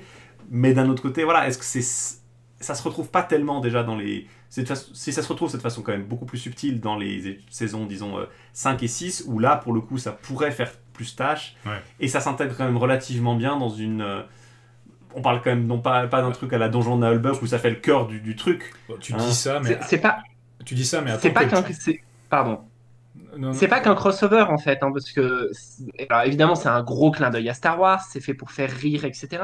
Mais encore une fois, on retrouve cet humour à deux niveaux, ah typique de la série, typique de l'intelligence d'Astier, parce que pourquoi est-ce qu'il y a la présence de ce sabre laser? Parce qu'en fait, on sait bien que Star Wars c'est elle-même une œuvre euh, médiévaliste. C'est pas pour rien qu'on a des chevaliers Jedi et qu'en fait Star Wars se nourrit très directement de l'imaginaire arthurien et du coup, euh, en fait, je trouve ça très subtil de la part de Astier de remettre Star Wars dans une réécriture parodique de la légende arthurienne, étant donné que euh, George Lucas s'est lui-même nourri de la légende arthurienne pour créer Star Wars. Je trouve que là, il y a un jeu d'écho, un jeu de mise en abîme, un jeu de reflet à travers l'histoire et à travers les réécritures qui est très subtil et qui dépasse euh, simplement le gros clin d'œil de ah là là, c'est rigolo, le roi Arthur avec un sabre laser entre les mains je vais rajouter encore un, autre niveau, euh, un autre niveau de lecture. C'est pas anodin que dans ces différents épisodes qu'on a cités, que ce soit les épisodes euh, euh, Stargate ou les épisodes ou l'épisode justement avec le sabre laser, mais c'est pas anodin que ce soit avec le personnage de Perceval, que là on, a l'impression que c'est juste un effet de, de clin d'œil, voilà, de clin d'œil, de référence geek, etc. Euh, mais on a aussi en fait toute la lecture transversale qui peut être faite, notamment à travers le personnage de Perceval, puisque on apprend. Alors c'est pareil, je spoil le livre 6, mais bon, la série est finie depuis 11 ans, donc euh, j'estime que je spoil rien. Euh, mais on nous apprend dans le livre 6 que Perceval a été trouvé dans un cercle de culture. On ne sait donc pas trop d'où il vient. On sait pour l'espace, hein, il le dit de façon assez, assez régulière. On sait aussi qu'il a une destinée exceptionnelle par le, lien qu'il peut avoir avec, euh, avec Excalibur et par tout ce que la légende euh, construit autour de Perceval et du Graal. Aussi pas anodin ici qu'on est, euh, à travers ces petits clins d'œil humoristiques, on retrouve l'intérêt de Perceval pour l'espace et en filigrane, en fait, on nous annonce déjà petit à petit toute cette construction beaucoup plus profonde du personnage euh, qui va en fait aboutir que par la suite. Oui, c'est justement là que je voulais un petit peu en venir avec le, point sur la, différence entre ça, ce qui arrive, disons la référence, qui quand même, Florian, même si euh, Star Wars est quand même très connu, si quelqu'un ne connaît pas Star Wars, il peut pas avoir le premier niveau de lecture, ni même le deuxième, hein, il peut même pas avoir le... Donc, pour trouver quelqu'un qui connaît pas Star oui, Wars. Oui, c'est vrai, mais il y a des gens... Mais ça existe. Ils ont, ils ont absorbé. Euh, ah, tu serais sûr je pense que je pense que ça, il y a quand même des gens qui sont quand même passés à côté. Après, dans le public de, Camelot, ça m'étonnerait plus effectivement. Non, mais ce que je voulais dire, c'est que la référence euh, quand Astier met euh, Perceval en lien avec le Star Wars, c'est sans doute pour l'idée aussi effectivement de Perceval un peu voilà, le personnage un peu en dehors du réel, euh, à moitié dans le réel et à moitié dans le dans, l'imaginaire, plus loin. euh, quelque part, ça se construit avec le personnage et du coup, ça prend de l'intérêt pour moi au fur et à mesure et ça amène une texture au personnage qui n'existe pas forcément dans le premier épisode, mais à mesure que la série se renforce et qu'elle devient justement cette, euh, cette œuvre beaucoup plus euh, cohérente en elle-même, au lieu d'être des, des épisodes qui s'appréhendent par voilà tranche de 3 minutes ça et là et qui où le- les choses, les références peuvent être perdues dans la, dans la centaine d'épisodes, là pour le coup, la référence, ce qui est originellement une référence isolée, même si elle a bien sûr un côté référentiel à double niveau intéressant, euh, participe maintenant à la, construction du personnage de Perceval tel qu'elle se développe dans les, sais- les saisons successives. Et là, pour le coup, ça devient plus intéressant. Euh, en tout cas, même pour la personne qui ne connaîtrait pas du tout Star Wars. Parce que là, du coup, la série, en plus de faire référence à Star Wars, se fait référence à elle-même. Et là, ça devient euh, quelque chose de, plus riche. Et je pense que ça sera intéressant quand on parlera peut-être dans un deuxième épisode, parce que le, ça va durer assez longtemps comme ça. Mais quand on parlera peut-être plus en détail des épisodes, de- des saisons, disons, euh, plus narratives de, de Camelot, c'est vrai que c'est une transition qui se fait à tous les niveaux, pas seulement euh, dans ce qui est de la, de la complexité de la narration, mais aussi dans la complexité des références et le, que, que fait Camelot au reste bah, de, du monde arthurien et, et de la fiction contemporaine. Mais Antoine, tu, Alors- dis, tu dis que ça a moins sa place dans les, dans les saisons tardives. Bah attends le film pour le, le caméo de Jar Jar Binks euh, qui va ramener, euh, compléter le déjà- cercle. Mais par contre, ce, qui est bien, c'est qu'on retrouve en fait là, euh, euh, clairement, on retrouve le fait que Camelot, ce soit une œuvre euh, d'un créateur, encore une fois avec toute l'équipe derrière, mais à partir du moment où le premier livre de Camelot fonctionne et plaît au public, Astier signe un contrat avec M6 et avec Calt pour sept saisons. On devait avoir sept livres à l'origine, ce qui fait que, alors, je ne dis pas que son histoire n'a pas évolué, etc., mais très rapidement, il sait où il veut amener son histoire. Donc, fait que euh, on a des références qui amenées d'abord euh, comme une blague, comme quelque chose de ponctuel, comme une référence, etc., et qu'il va utiliser par la suite. Mais on a aussi des éléments euh, d'intrigue qui sont euh, distillés de façon euh, euh, très ponctuelle aussi et qui, alors, servent plus ou moins. Euh, je peux pas vous dire euh, s'il y a véritablement un intérêt à ce que euh, Caradoc soit raciste envers les Asiatiques, par exemple. Pourtant, on a toute une justification et on a ces éléments qui sont amenés au fur et à mesure. Leur explication dans le livre 6, qui se retrouve aussi dans certaines des bandes dessinées, etc. Ça fait partie de la construction sur le long terme de l'intrigue et de la psychologie des personnages. Oui, je parlais purement du point de vue du, du spectateur qui voit la chose pour la première fois. mais effectivement, c'est sans doute en partie de, de façon plus ou moins euh, consciente et en partie sans doute inconsciente aussi. Mais c'est quelque chose de, de- évidemment que, qui est sur le long terme pour Alexandre Astier dès le moment où il sait qu'il va aller euh, vers une œuvre au long cours. Euh, une des références qui est intéressante avec Star Wars, c'est que clairement, Astier, quand il met, euh, quand il utilise l'effet sonore du sabre laser dans un de ses épisodes et qu'il a pu demander à Lucasfilm l'autorisation, bah, il réalise un peu, euh, comme on l'a dit, un rêve de gosse. Lui, c'est un peu son modèle Star Wars. D'ailleurs, il était un peu en avance sur les contrariens actuels qui sont un peu plus répandus. Où lui, il a, ça fait un petit moment qu'il dit que la prélogie, euh, les épisodes 1 à 3, c'était ses préférés. Et je me rappelle, bon, quand il est arrivé sur Twitter, c'était trop bien, on pouvait s'engueuler avec lui. Et puis il y a Typhon qui s'engueulait avec lui justement sur le, le fameux monomythe et les histoires en trois étapes d'Aristote. Ça m'a fait un peu peur. Je me suis dit, si, s'il nous fait un film à la monomythe, euh, à la prélogie Star Wars, ça risque d'être un peu un problème. Mais c'est intéressant parce que son modèle, c'est un peu George Lucas. Et c'est assez, je veux dire, rétrospectivement, on se rend compte que George Lucas, il a eu cette espèce, on lui a attribué cette espèce de pouvoir d'être l'homme derrière Star Wars. Alors que quand on regarde la trilogie originale, c'était clairement pas le cas. Puis il y avait vraiment un travail d'équipe. Et il y a quelque chose d'assez intéressant pour moi à ce que Astier, un de ses modèles, ce soit ce bonhomme-là.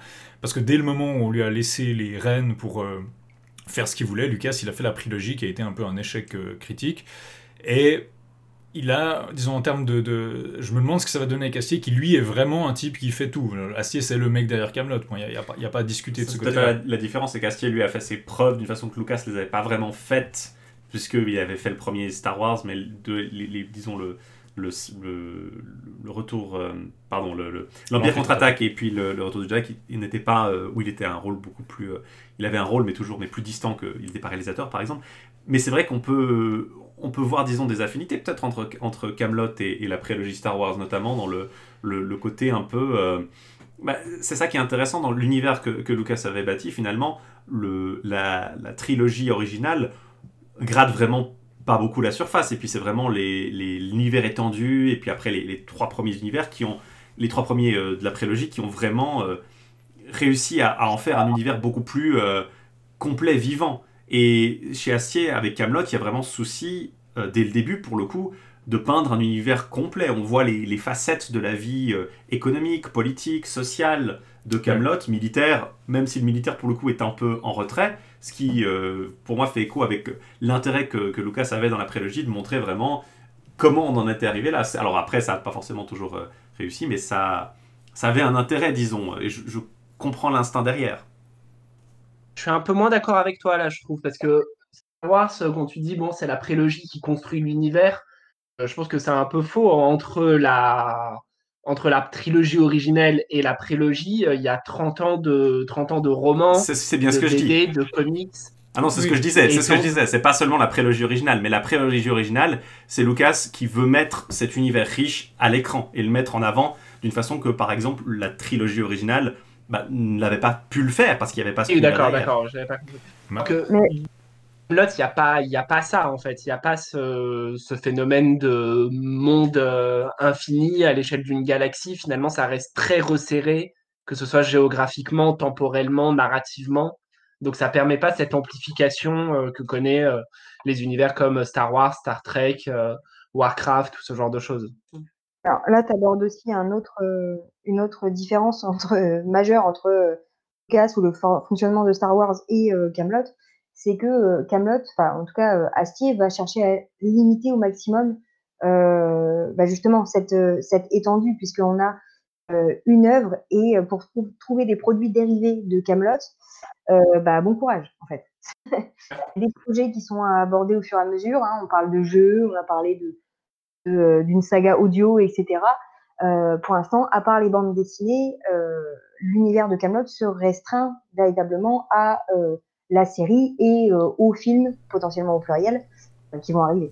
Oui, c'est ça qui est intéressant. Cette texture se fait moins dans l'ampleur, comme, comme tu le dis, Florian. C'est pas un univers. euh, on, on va pas voir euh, l'Hispanie dans Camelot, on va pas voir euh, Rome. on- enfin, on va voir Rome ultérieurement, mais on va pas voir tout dans ces moins de détails immédiatement. Par contre, il y a une richesse texturale en fait dans dans Camelot, qui est euh, bah, qu'on voit pas vraiment une étendue énorme, mais ce qu'on en voit, on voit toutes les couches.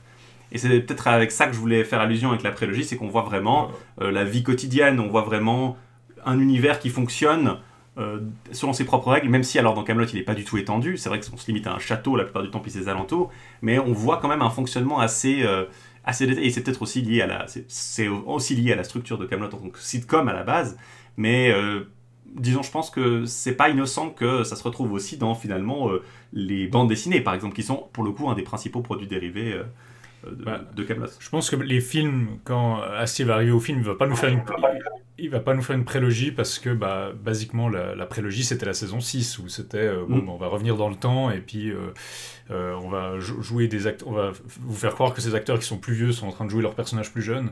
Donc on, on a déjà eu cette étape-là. Mais je suis curieux de voir ce que ça va donner parce que je pense que Lucas, c'est un peu, euh, à certains côtés, c'est un peu l'opposé d'Alexandre Astier sur le plan de la, pratique. Euh, sur d'autres côtés aussi, notamment sur peut-être les opinions politiques euh, dont on peut.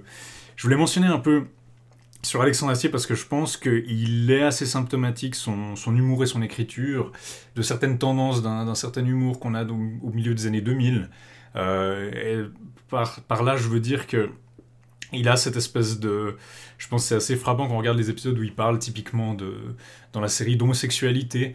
Puis c'est un peu le truc où, basiquement, on voit le roi Arthur qui est là, ouais, je m'en fous de l'homosexualité. euh, ou alors on voit Venec qui est là, bon, je vous mets de la gonzesse, mais si vous voulez, je vous mets du bonhomme, hein, on s'en fout, c'est pas, pas grave. On va quand même avoir l'épisode avec euh, l'évêque Boniface où, euh, voilà, Arthur, bon, quand même, cet évêque qui est un peu trop enthousiastement homosexuel, bon, je, je vais plutôt dormir par terre à ce compte-là. Bon aussi parce qu'il a pas envie de se faire euh, agresser quoi, mais c'est Voilà, mais c'est un peu le, c'est un peu le truc où oui, bon, on, va avoir quelques blagues un peu homophobes, c'est pas grave, mais on veut quand même vous rappeler que oui, mais nous, on s'en fout, on a un positionnement engagé sur l'homophobie et sur l'homosexualité qui est qu'on en a rien à foutre. Il y a un sketch de Louis C.K. qui est d'un peu de la même période, qui est assez intéressant sur le côté, c'est qu'il fait la même chose, où il dit basiquement l'homosexualité c'est génial parce que tu, la position euh, progressiste c'est de dire que t'en as rien à foutre et puis de rien faire, et puis tu peux déjà te- t'auto-jeter des lauriers là-dessus. Et Astier il tombe un peu là-dedans. Il est, un peu tombé dans une, il a un peu une espèce de, je m'en foutisme politique sur deux trois trucs. Où basiquement, euh, il est là, non mais moi je m'en fous. euh, voilà, c'est pas, ça, ça l'ébranle pas plus que ça.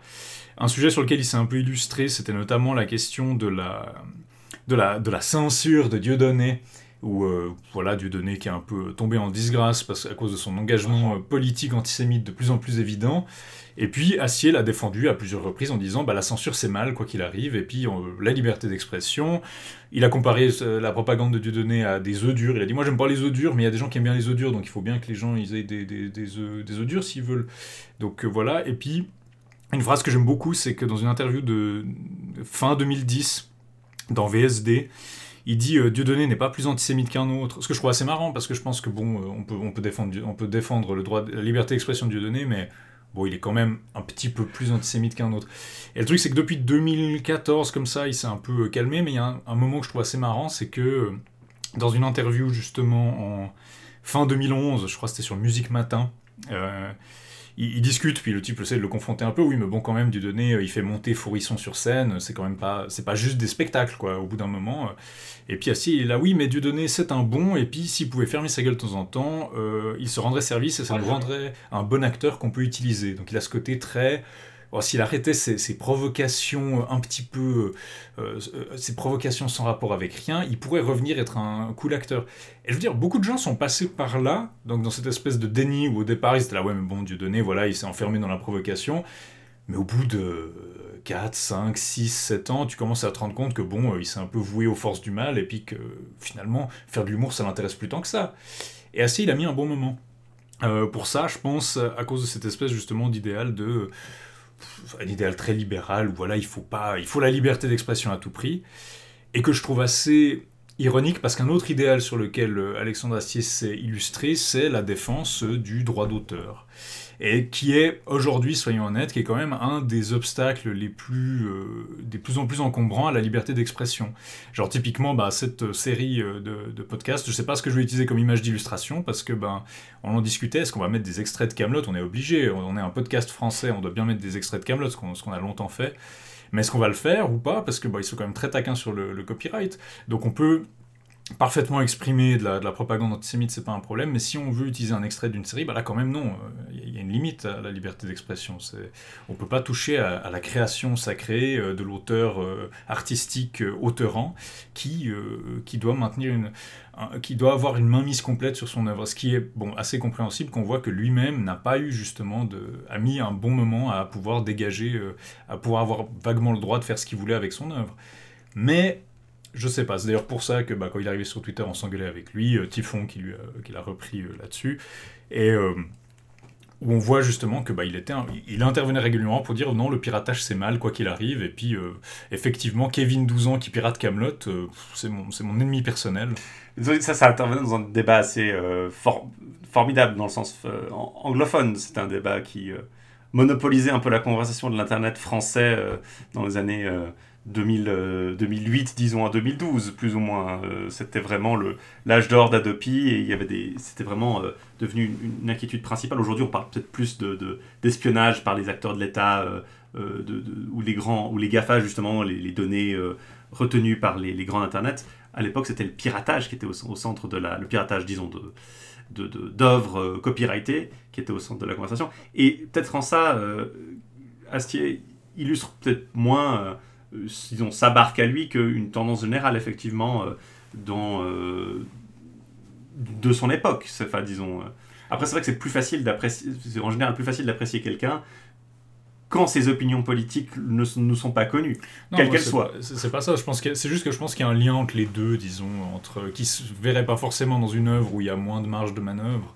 Mais quand quelqu'un est aussi central, tu vois, je vois une espèce de lien entre l'humour et ses positions, même si je pense que son humour est plus subtil que ce qu'on dit souvent, mais il y a des effets un peu euh, qui, qui, qui, changent comment c'est perçu.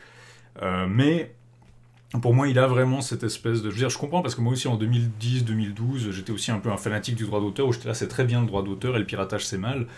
Puis au fil du temps, je me suis rendu compte que bah, pas tant que ça, quoi. Que ça correspondait pas à une réalité et que de toute façon, Astier, euh, il vit, même lui, il vit pas vraiment. euh, c'est pas le droit d'auteur qui le fait vivre, quoi. C'est pas euh, Kevin 12 ans qui pirate Camelot. Je veux dire, là, pour regarder la série, moi, je les ai regardés sur YouTube. Je sais pas si j'ai rapporté plus que 30 centimes euh, Reproduction. Donc, je sais pas, je pense qu'il il a un peu. comment dire Il a un peu cette espèce de posture très. On va dire.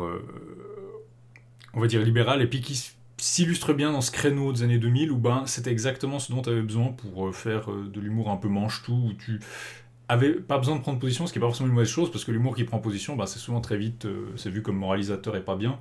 Ou daté. ou daté, ça date beaucoup plus vite, et puis en partie c'est ça qui... Moi je pense aussi que c'est une qualité à certains moments. Je pense que pour beaucoup de, de blagues de, de Camelot, c'est ça qui leur donne un côté très... euh, peut-être pas atemporel, mais où on les regarde 15 ans après, puis ça marche toujours, quoi. Alors que Camelot a beaucoup moins, je pense, mal vieilli, par exemple, que Caméra Café. Ça, ça, oui, voilà, euh, je- voilà, par exemple, typiquement, euh, je sais pas si vous avez essayé de regarder Caméra Café, mais Il y a plein de raisons à ça. Mais- Oui, oui, Caméra Café était déjà pas terrible. J'ai pas trouvé Caméra Café extrêmement terrible à l'époque, ce qui avait peut-être aussi fait le succès de Camelot relativement parlant, qui, qui se positionnait en porte-à-faux. Euh, Caméra Café avait connu un, un- un bon succès hein, quand même sur, euh, sur cette case horaire, etc. Et, Mais c'est disons, pour ça que je- M6 cherchait quelque chose Ouais. pour tenir la barre après. Effectivement, c'est deux styles très différents, et c'est deux publics aussi assez différents. justement, c'est ça que je voulais dire. C'est pas, euh, c'était pas une série qui allait euh, faire la moitié moins bien que Caméra Café, et du coup aller euh, perdre la moitié du public, puis avoir ça en moins bien. C'était vraiment quelque chose de différent, qui se positionnait dans des, des cadres similaires, on en, on en avait parlé, mais qui arrivait à prendre une position complètement en porte-à-faux aussi. Astier est pas en ça représentatif forcément de. je sais pas, c'est ça qui est assez intéressant avec Astier et ses positionnements, parce qu'il est pas non plus le. Il représente pas non plus une- quelque chose de très euh, universalisant. On, on- on aurait du mal à le mettre dans la, le- la peau d'un artiste français moyen, par Ouais. exemple, je trouve. il y a, bon, il y a aussi qu'il a un statut un peu différent. Mais t'imagines si ça avait été un peu la même chose, si Caméra Café avait eu des fans qui réclamaient le retour, puis que Bruno Solo faisait une trilogie au cinéma maintenant de, de Caméra Café, ce serait super film, drôle. Oui, il y, a, il y a eu un film, mais je veux dire, je sais pas s'il y a des fans de Caméra Café encore aujourd'hui, tu vois. Une espèce de- d'effervescence. euh. Mais disons, si on parle de l'effervescence autour de Camelot, c'est peut-être aussi intéressant de parler du, du, du moment Camelot, de ce qu'était ce moment de la, euh, je sais pas, cette renaissance, ce qu'on on pourrait appeler en France la renaissance geek. Ouais. Euh, cette, cette, mais cette- ce, ce passage dans le- la culture mainstream, si on veut, d'une culture qui n'était pas, en France en tout cas, Enfin, c'était- comme centrale ou même très acceptée en fait. C'est ce qu'on a dit sur les références, où justement ça crée aussi. une- Voilà, mais il y avait le moment euh, Suck My Geek, par exemple, le documentaire où il, a, il avait figuré en bonne place, euh, qui était sur Canal, il me semble. Hmm. Il y avait eu un, il y a eu un, un moment autour de ça, et Camelot a été un acteur important de ça. Donc euh, c'est vrai que c'est pas, euh, c'est pas étonnant qu'il y ait eu une mobilisation tout à fait différente que de Caméra Café. Avant d'enchaîner justement autour de, bah, de quelque chose qui a été permis par cette mobilisation, justement, en l'occurrence euh, l'univers étendu en quelque sorte à travers, entre autres, la bande dessinée de Camelot, j'aimerais qu'on fasse peut-être une petite pause musicale. Alors cette fois-ci à thème, c'est une chanson qu'on retrouve à plusieurs reprises dans Camelot, de façon un peu anachronique, hein, c'est une chanson française du XVIe siècle, c'est bien sûr Belle qui tient ma vie de Toino Orbo, ici interprétée par Jordi Saval qui dirige la Capella Real de Catalunya.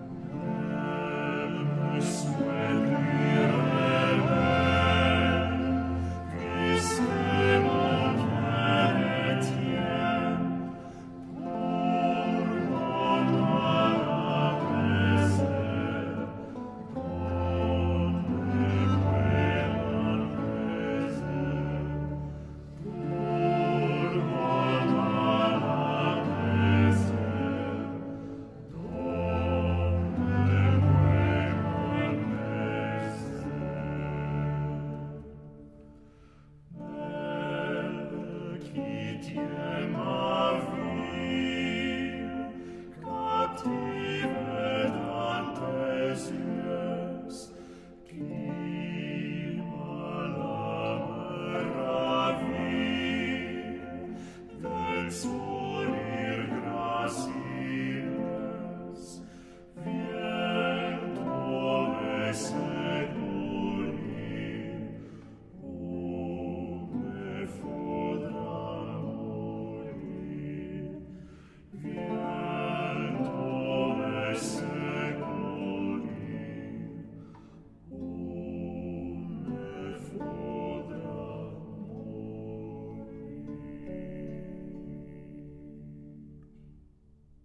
Voilà, c'était Belle qui tient ma vie, une chanson de Toino Arbo interprétée par Jody Saval et la Capella Real de Catalunya.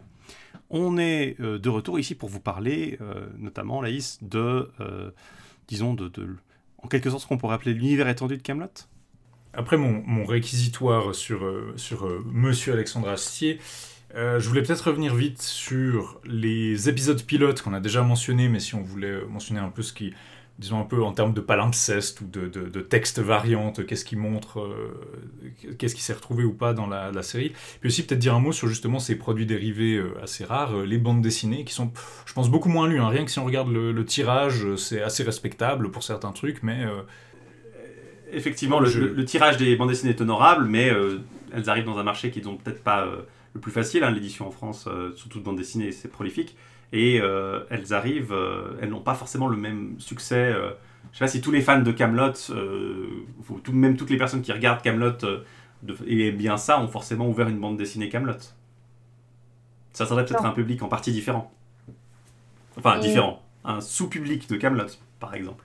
C'est ça. C'est, je pense pas avoir croisé. Alors après, je connais pas tout le monde. Hein, mais je pense pas avoir croisé de gens qui seraient par exemple fans de la BD sans être fan euh, de la série. Voilà, on, vient à la BD par euh, la série, hein, clairement. Euh, les différents tomes de la BD, donc on en est actuellement, on est voilà, en juin, on va avoir le neuvième tome qui va sortir, donc les renforts maléfiques, qui est en fait la suite du tome 8 qui était l'antre du basilic, qui était sorti en 2018, si je dis pas de bêtises. C'est une BD qui fonctionne pour effectivement ce fameux sous-public de Camelot, au sens où euh, tous les fans de la série Camelot euh, ne lisent pas la BD, mais disons que ceux qui lisent la BD sont avant tout des fans de la série. Hein. Ça fonctionne un peu comme ça. Le cadre des différents tomes de la bande dessinée se situe au moment de la première saison euh, de, de Camelot. On est sur des aventures annexes des chevaliers. On a quelques liens avec les épisodes, mais c'est toujours par des effets de, référence euh, assez ténus, ce qui fait que on pourrait très bien lire les bandes dessinées sans connaître, euh, sans connaître la série. Euh, et on peut tout à fait bien entendu sur la série Camelot sans lire les bandes dessinées. Euh, mais si on lit les bandes dessinées, on apprend euh, quelle est cette fameuse aventure de Perceval où il a rencontré un, un, vieux qui lui a jeté des carottes, parce qu'il évoque quand il, on lui fait remarquer qu'il y a toujours des vieux dans ses aventures. Euh, voilà, on a, on a quelques éléments euh, comme ça qui permettent de créer des effets de parallèle, mais ça reste très, euh, mince. En revanche, ce que la BD permet par rapport à la, série, surtout, c'est d'avoir de véritables aventures de fantasy, notamment de fantasy épique. Parce que là, on n'a pas de question de, de budget, et on va pas avoir de, de problème pour représenter une armée, un dragon, une armée zombie, comme dans, dans le premier tome, l'armée du Nécromant qui date de 2006. Euh, on va avoir des aventures euh, beaucoup plus ancrées dans la fantaisie, dans la bande dessinée, avec de la magie, avec des créatures, avec euh, des courses poursuites, etc. Beaucoup plus compliqué à mettre en scène, surtout dans les premières saisons, pour toutes les contraintes matérielles et budgétaires qu'on a a pu évoquer le, le contre-coup de, ça, justement, c'est que du coup, il y a une des grandes dimensions de la série qui est le comique euh, des dialogues qui devient un petit peu. Euh, on a toujours l'écriture des dialogues, mais disons, euh, on peut s'imaginer les acteurs en train de les dire, etc. Mais on perd un petit peu en, en rythme, en, rythme, dans la base du comique du truc. je pense effectivement les trois premiers qui sont de 2006, 2007, 2008 L'armée du Nécromant, les sièges de transport, l'énigme du coffre, c'est un peu. On va vous raconter une histoire qui coûterait un petit peu trop cher niveau décor. Euh, pour moi, la vraie exception de la bande dessinée, puis que je recommande aux gens, même si euh, ils connaissent pas Camelot ou quoi, c'est euh, Perceval et le Dragon d'airain, qui est sorti en 2009. il n'a pas eu un énorme succès, mais c'est une simple histoire. Honnêtement, c'est une de mes BD arthuriennes modernes préférées. C'est un des trucs, une histoire assez simple, mais que j'ai beaucoup aimé, qui fonctionne assez bien en vase clos avec juste une, aventure de Perceval, Lancelot et compagnie, et qui se démarque un peu des autres. Je pense rien que dans la... Peut-être même juste dans la... Je ne vais, pas dire la qualité de l'écriture, mais disons, c'est une histoire qui est traitée un peu plus directement pour elle-même plutôt que pour le, les ressorts comiques qu'on va pouvoir euh, y mettre tout du long. le serpent géant du lac de l'ombre, le duel des mages, c'est un peu. Euh, par contre, ça revient un peu dans la, même veine, le duel des mages étant assez clairement euh, voilà, une prolongation des, euh, des, des, duels entre Elias et Merlin dans la série. Là, c'est des BD qui paraissent à un moment où justement la série n'existe plus, enfin, n'est plus en cours, elle a fini en 2009. Et donc, quand il sort en 2011, c'est aussi une manière de, bah, de, continuer à sortir quelque chose alors qu'on n'a plus accès à l'écran. Euh, Contre-attaque en Carmélide, qui est le septième, sorti en 2013, c'est probablement celui qui a une espèce de morale la plus bizarre, où justement là on tombe par contre dans une histoire qui est clairement une morale, ou une espèce de, en tout cas, une espèce de leçon à nous dire sur, euh, je sais pas, le peuple, etc. Alors que Camelot s'est jamais aventuré à faire ça de manière aussi directe dans la série, je trouve. Et on perd justement un peu de la, moi j'ai trouvé, on perd un peu de la subtilité. Euh, de, de, que, que, que, disons le, la distance humoristique permettait. Alors, c'est pas une mauvaise histoire, en fait, je l'aime bien, mais. Et puis pour l'Antre du Basilic, par contre, je l'ai toujours pas lu, et, euh, mais je pense qu'avec les renforts maléfiques, je vais quand même le procurer. Euh, si vous connaissez pas du tout, en tout cas, moi, je recommande encore une fois Perceval et le Dragon des Reins, qui est un peu, je pense qu'il vaut le détour, même si euh, vous n'êtes pas forcément très BD ou très Camelot. Un truc que je dirais sur la BD, c'est que le dessinateur fait un assez bon boulot au niveau de représenter les acteurs mais qu'il y en a qui s'en tirent mieux que d'autres. Je veux dire, je trouve que par exemple, euh, euh, Alexandre Astier et Lionel Astier, en BD, ils ont un côté très Uncanny Valley, en fait, leur personnage de BD. Je trouve que. Je peux, rebondir un peu sur, euh, sur cette représentation pour en avoir un petit peu parlé avec le dessinateur. qui donc illustre hein, les scénarios qui sont conçus par, par Alexandre Astier. des problèmes euh, on a avec euh, la bande dessinée, c'est que on se retrouve avec des personnages, notamment Arthur et euh, Léo Dagan, qui se ressemblent énormément. tout simplement parce que les deux, acteurs, hein, étant père et fils, se ressemblent, hein, ça paraît cohérent. sauf que du coup, il a été demandé à ce que là, encore une fois, visuellement, les personnages soient beaucoup plus facilement identifiables. Donc, il a fallu forcer des traits et notamment faire grossir pas mal Léo Dagan, hein, ce que Lionel Astier a moyennement apprécié, mais bon, je le prends bien. Euh, donc voilà, parce que euh, il fallait pas qu'on risque de confondre les personnages, tant que là on n'a pas euh, le jeu des acteurs, on n'a pas leur voix pour pouvoir bien les distinguer si on n'est pas totalement familiarisé avec l'univers de Camelot. Donc il a fallu forcer des traits, ce qui fait que parfois ça peut surprendre un, œil qui serait habitué aux performances des comédiens et à leur physique. Après, c'est vrai que c'est particulièrement le cas, je pense, pour Léo Dagan et puis pour euh, Arthur, parce que bah, Lionel Astier, Alexandre Astier repose beaucoup sur des, un jeu qui se repose pas mal sur des mimiques, sur des. Je trouve qu'il y a beaucoup d'actions du visage et c'est ça qui les rend distincts. Alors que, par exemple, un, Thomas Cousseau qui joue Lancelot, même sans parler, il, incarne quelque chose d'assez visible, quoi. Je trouve qu'il a un côté, euh, il est peut-être, c'est peut-être un peu que Alexandre Astier et Lionel Astier ont ce côté un peu plus malléable qui peut vraiment aller dans tous les sens. Ce qui rend, euh, par exemple, Arthur un personnage, ce qui rend Astier, je trouve, un bon acteur pour le rôle d'Arthur finalement. Euh, et que, par exemple, bah voilà, le personnage de Guetno, on, le voit, Serge Papagali incarne très bien le personnage, même sans, bouger, quoi. On a un une image du personnage qui est peut-être aussi plus, euh, qui est peut-être aussi moins complexe du fait qu'il apparaît moins souvent, qu'il est moins central, alors que Léo Dagan et, Arthur sont quand même des personnages qui sont peut-être les deux personnages qu'on voit le plus et qui sont en tout cas très souvent associés en plus. Donc euh, c'est vrai que c'est plus difficile à, rendre leur, euh, leur disons leur côté iconique. comme dirait Scott McCloud. Je, pense qu'ils sont pas assez caricaturés aussi. Je pense que Lancelot, par exemple, bah, on force beaucoup plus les traits, Bort aussi, ils ont des visages plus élongés, etc ce qui marche bien. Puis là, c'est presque, presque, trop réaliste en fait. Euh, par aspect. Bon, c'est pas honnêtement, c'est un problème un peu mineur, mais il y a des, c'est vrai qu'il y a des cases qui sont un peu bizarres, je trouve, dans le dans le- l'effet que ça essaye de faire. C'était un, c'était un choix aussi hein, de, choisir un dessin euh, quand ils ont recruté justement Steven Dupré. Euh, c'était un, choix de pas fonctionner avec euh, un dessin qui aurait fait trop euh, trop cartoon pour justement coller avec l'idée que les BD permettaient des aventures épiques par rapport à par rapport à la série. Donc il fallait un dessin qui euh, puisse coller à cette, euh, cette ambition épique. Alors après, est-ce que ça fonctionne ou pas, ça c'est autre chose, mais euh, voilà, c'est- faisait aussi partie des, des critères de. Mais euh, après aussi, je pense, dans le marketing de la BD, il y a vraiment ce côté en France où il y a tout un créneau de BD qui est la BD, euh, la BD vue à la télé, quoi. C'est euh, s'il y a un truc qui est connu, on va pouvoir tirer une BD de tant d'exemplaires dessus, et on sait que les gens vont l'acheter pour leur euh, neveu ou leur cousin pour l'anniversaire, euh, et que ça va relativement marcher. Même des trucs qui ont un public qui est pas si grand que, ça, ils arrivent à, tourner là-dessus. Donc c'est vrai que je suis, un, peu surpris que Camelot la BD ait pas plus marché que ça en fait, parce que même dans un milieu qui est déjà très saturé, ce genre de produits dérivés justement en France, il y a tout un, y a tout un créneau en fait qui se débrouille euh, en général plutôt bien. Et euh, là, bah, c'est dur de trouver des chiffres suivant quoi, mais ça n'a pas l'air d'être si, ça peut pas si la success story que ça aurait pu être.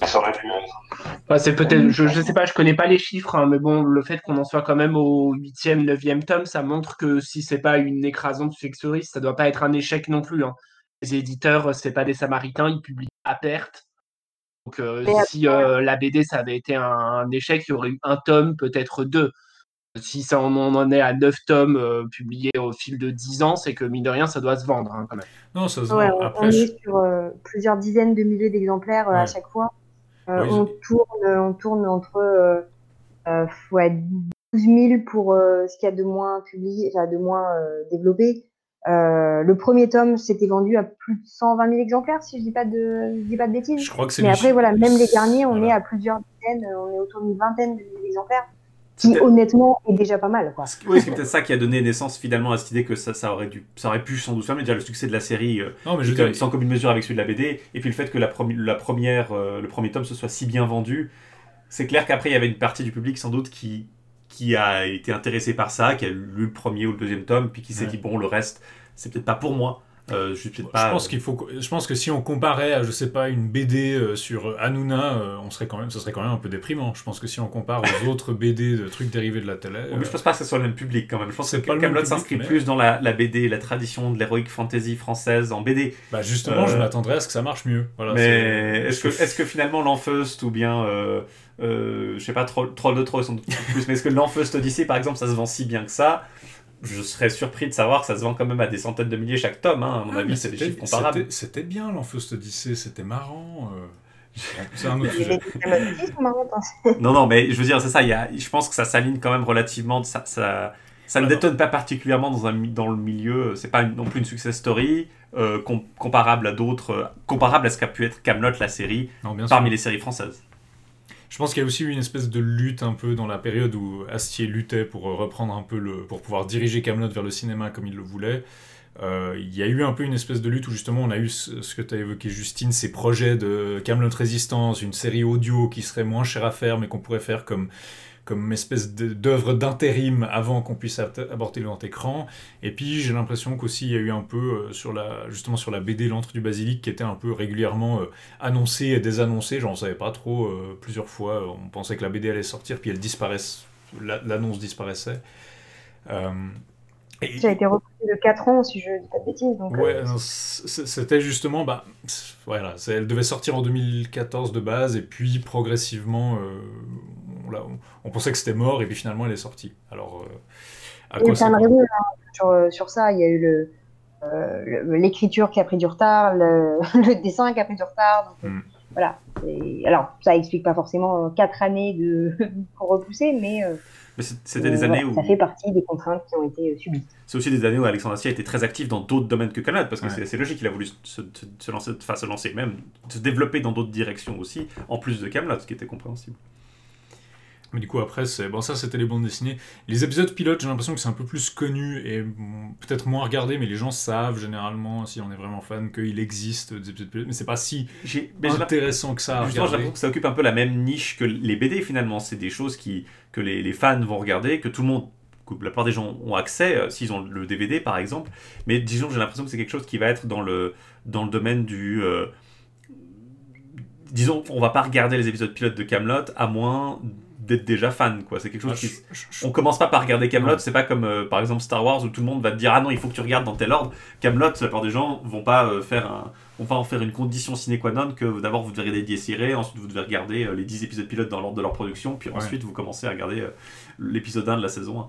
Bah, je pense l'épisode pilote le plus intéressant pour moi, ça reste celui de la, de la femme chevalier à la table ronde, où tu as quand même. qui cadre d'ailleurs complètement avec ce que je disais sur l'humour un peu, un peu euh, milieu du chemin. Mais euh, au-delà de ça, c'est vrai que c'est marrant de voir en fait. euh, c'est marrant de voir le premier jet, quoi. C'est toujours intéressant, mais bon. Après c'est vrai que c'est quelque chose qui se développe assez vite finalement, à part Die Siré qui, qui était vraiment avant et qui, a son propre, son propre système. Les épisodes pilotes sont quand même déjà dans cette temporalité assez courte, ils ont déjà ces ressorts de, de narration, et puis très vite on passe de, de- des épisodes où par exemple, bah, comme je disais, Vanessa Gage joue, joue Guenièvre, une Guenièvre tout à fait différente de celle de de- Giroir, et puis d'un coup bah, on a un Giroir, et là Vanessa Gage est en garade, et là on est tout de suite dans quelque chose de beaucoup plus familier, si on regarde les 3-4 derniers épisodes de pilote, ils sont déjà, euh, ils auraient pu être mis dans le livre 1 euh, sans qu'on y trouve grand chose à redire. À part. Simon Astier qui, qui joue encore un servant dans un, dans un de ceux-là, avant d'être euh, Yvain. Ouais, mais on, retrouve en fait cette, cette évolution hein, sur. Tu as évoqué le, casting, etc., sur les questions de, rythme. On prend euh, le premier épisode, euh, je crois que dans la liste, le premier épisode de pilote, c'est euh, le duel. On a quand même pas mal de longueur. C'est aussi d'ailleurs tout le principe hein, de, de l'épisode. Quand on va un peu plus loin dans l'épisode sur le repas de famille, où on a déjà justement un miroir qui interprète Guenièvre, on a un format beaucoup plus ramassé, avec quelque chose de beaucoup plus dynamique où là, on a vraiment les bases de ce qui va être les premiers épisodes de, euh, du livre 1, en fait, de, de Camelot. Après, euh, on a des, beaucoup d'éléments de euh, narration, en fait, dans ces épisodes pilotes qui ont été repris dans la suite. Tout ce qui est bah, l'invasion viking, on retrouve exactement le même principe, distillé soit à travers le personnage du chef viking, soit à travers l'invasion de- d'Attila, enfin, des, des deux 1 voilà. Euh, on retrouve euh, la relation de Perceval avec une servante, même si euh, à l'époque la servante est jouée par Audrey Fleurot, qui ensuite a joué la Dame du Lac. Donc on a ce petit bouleversement le casting.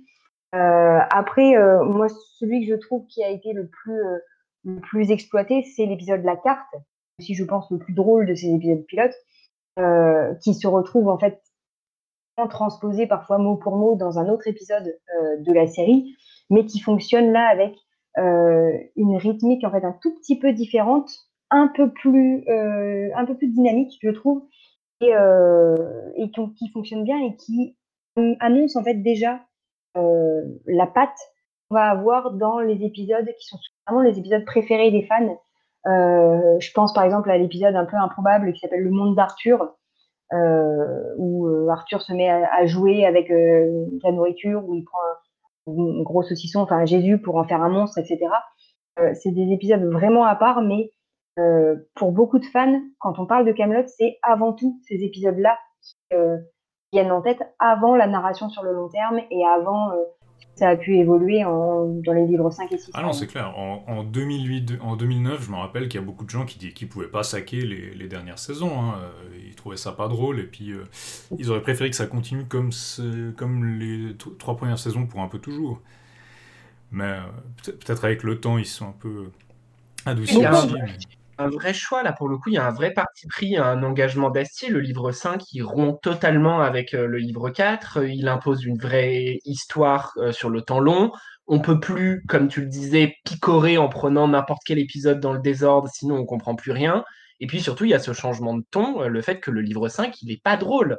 Il parle de choses pas drôles, il se conclut sur le suicide du roi, après une quête stérile dans tous les sens du terme sur sa descendance.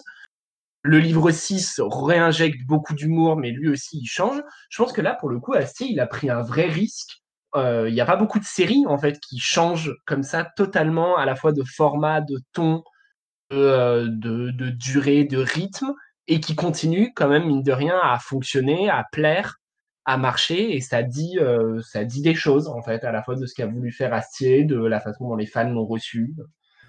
Après, c'est aussi, c'est aussi, je pense, intéressant dans, le sens que ça s'est fait. C'est-à-dire que ça s'est fait dans un sens qui positionnait Camelot comme une série peut-être plus conventionnelle en termes de, durée d'épisode, par exemple, en termes de, de, euh, façon, de structure narrative et de, de structure de production aussi, avec une dizaine ou 8 ou 10 épisodes, 9 épisodes, je crois, la saison euh, 5. Je sais plus combien ça en a fait, parce qu'il y a eu plusieurs formats, euh, ce qui a été aussi pas, pas facilité par le, la volonté d'M6 d'avoir quand même ce format court, donc euh, un découpage des, longs épisodes après en des primes qui ont été suivis par des petits épisodes qui contenaient l'intégrale, puis après un remontage final pour le DVD en des épisodes qui contenaient tout, mais sous un format d'épisodes, euh, disons, d'une durée plus longue.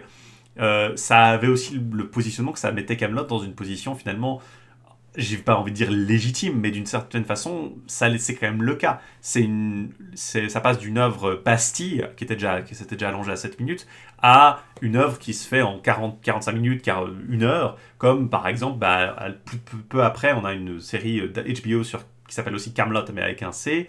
On a une, un peu un côté, euh, on dirait aujourd'hui euh, TV prestige, quoi Oui. euh, qui n'est pas qui- alors qui est, qui est elle-même différent de la TV euh, standard, de la série française par excellence, qui fait des épisodes d'une heure et demie, euh, trois fois par an, et puis c'est tout. C'est vraiment un- une série plus à l'américaine, plus à la, disons à la HBO, mais ça se fait dans un sens qui augmente, disons, le prestige entre guillemets de la série, alors que par exemple transformer une si Camelot avait été une série qui faisait des épisodes longs de- d'une heure, elle aurait jamais pu passer un format de pastille de, de 3 minutes 30, ça c'est ça paraît improbable.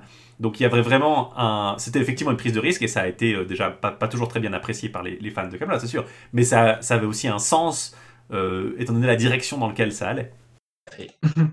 Mais effectivement, hein, c'était euh, et c'était une volonté de d'Astier de, je veux dire, pousser un peu les murs de la série pour pouvoir raconter une histoire, euh, pour pouvoir raconter son histoire et la raconter différemment. Mais euh, effectivement, hein, tu dis ça, ça amène à un format traditionnel. C'est plus exactement un format euh, voilà américain, états-unien, euh, avec ces épisodes euh, qui vont de 40, 50 minutes, voire une heure pour euh, après la director's cut qui malgré tout a des longueurs, mais ça c'est un autre, une autre question, parce que ça va avec le changement de, euh, euh, de narration, ça va avec le changement de, de thématique que, que Florian a bien, a bien soulevé. Et euh, après, je sais pas si tu peux comparer euh, Camelot version Astier de Camelot. Je suppose que c'était la série de Stars avec Oui, pas- pas Stars, et. Oui. Non, je compare pas, mais On, est sur euh, Mais j'illustre, disons, le fait que ça, ça s'insérait un peu en avance sur son temps dans un, euh, dans un milieu qui allait connaître vraiment euh, une renaissance de la fantasy euh, à la TV, entre guillemets, prestige. Euh, Camelot de Stars est arrivée peut-être un peu trop tôt elle-même, mais disons, c'est pas un hasard que au même moment, on, commençait vraiment à avoir une, une notion de peak TV, et puis on voit des épisodes euh, longs, mais de- des séries ramassées qui commencent à devenir de plus en plus populaires. Alors, c'est, c'est- je ne veux pas du tout comparer Camelot de Stars et Camelot, Camelot qui se positionne dans des. On pourra en- peut-être en parler dans le proche, si on fait un prochain épisode euh, qui parle un peu plus peut-être de, de, de de la, série. de la, des saisons 5-6 et de, Bon. disons, l'approche que, que, que Ar- a du mythos arthurien. Mais non, c'est clair que non. Mais du, form, du point de vue simple du format, euh, c'est clair qu'on va dans une direction plus, euh, disons, euh, euh, disons, c'est un peu comme passer d'un, de- d'un format euh, où on vend des blagues euh, alors, euh, dans un magazine, par exemple, et soudain, on, on se retrouve avec une, un- une présentation beaucoup plus soignée, avec, euh, enfin, en tout cas, pas plus nécessairement moins soignée. Euh, c'est pas pour dire que les épisodes courts étaient pas soignés, mais vraiment d'une façon euh, plus associée avec des formes prestigieuses, disons. Dans ce Voilà. sens-là. En fait, pour des, des modèles, il va falloir, je pense, plus aller du côté de Lost ou des séries comme ça, euh, plutôt que. Je, je peux pas en fait mettre la- l'autre série Camelot dans, dans la catégorie des séries prestige. Je voilà, mon, mon cerveau refuse cette, cette association malgré euh, malgré Joseph Fiennes. Et effectivement, c'est. Stars de 2010, euh, 2011, donc c'est pas non plus le Stars euh, qu'on connaît aujourd'hui qui a Outlander. euh, c'est encore un Stars qui est encore assez. euh, qui, est- qui aspire au prestige, disons.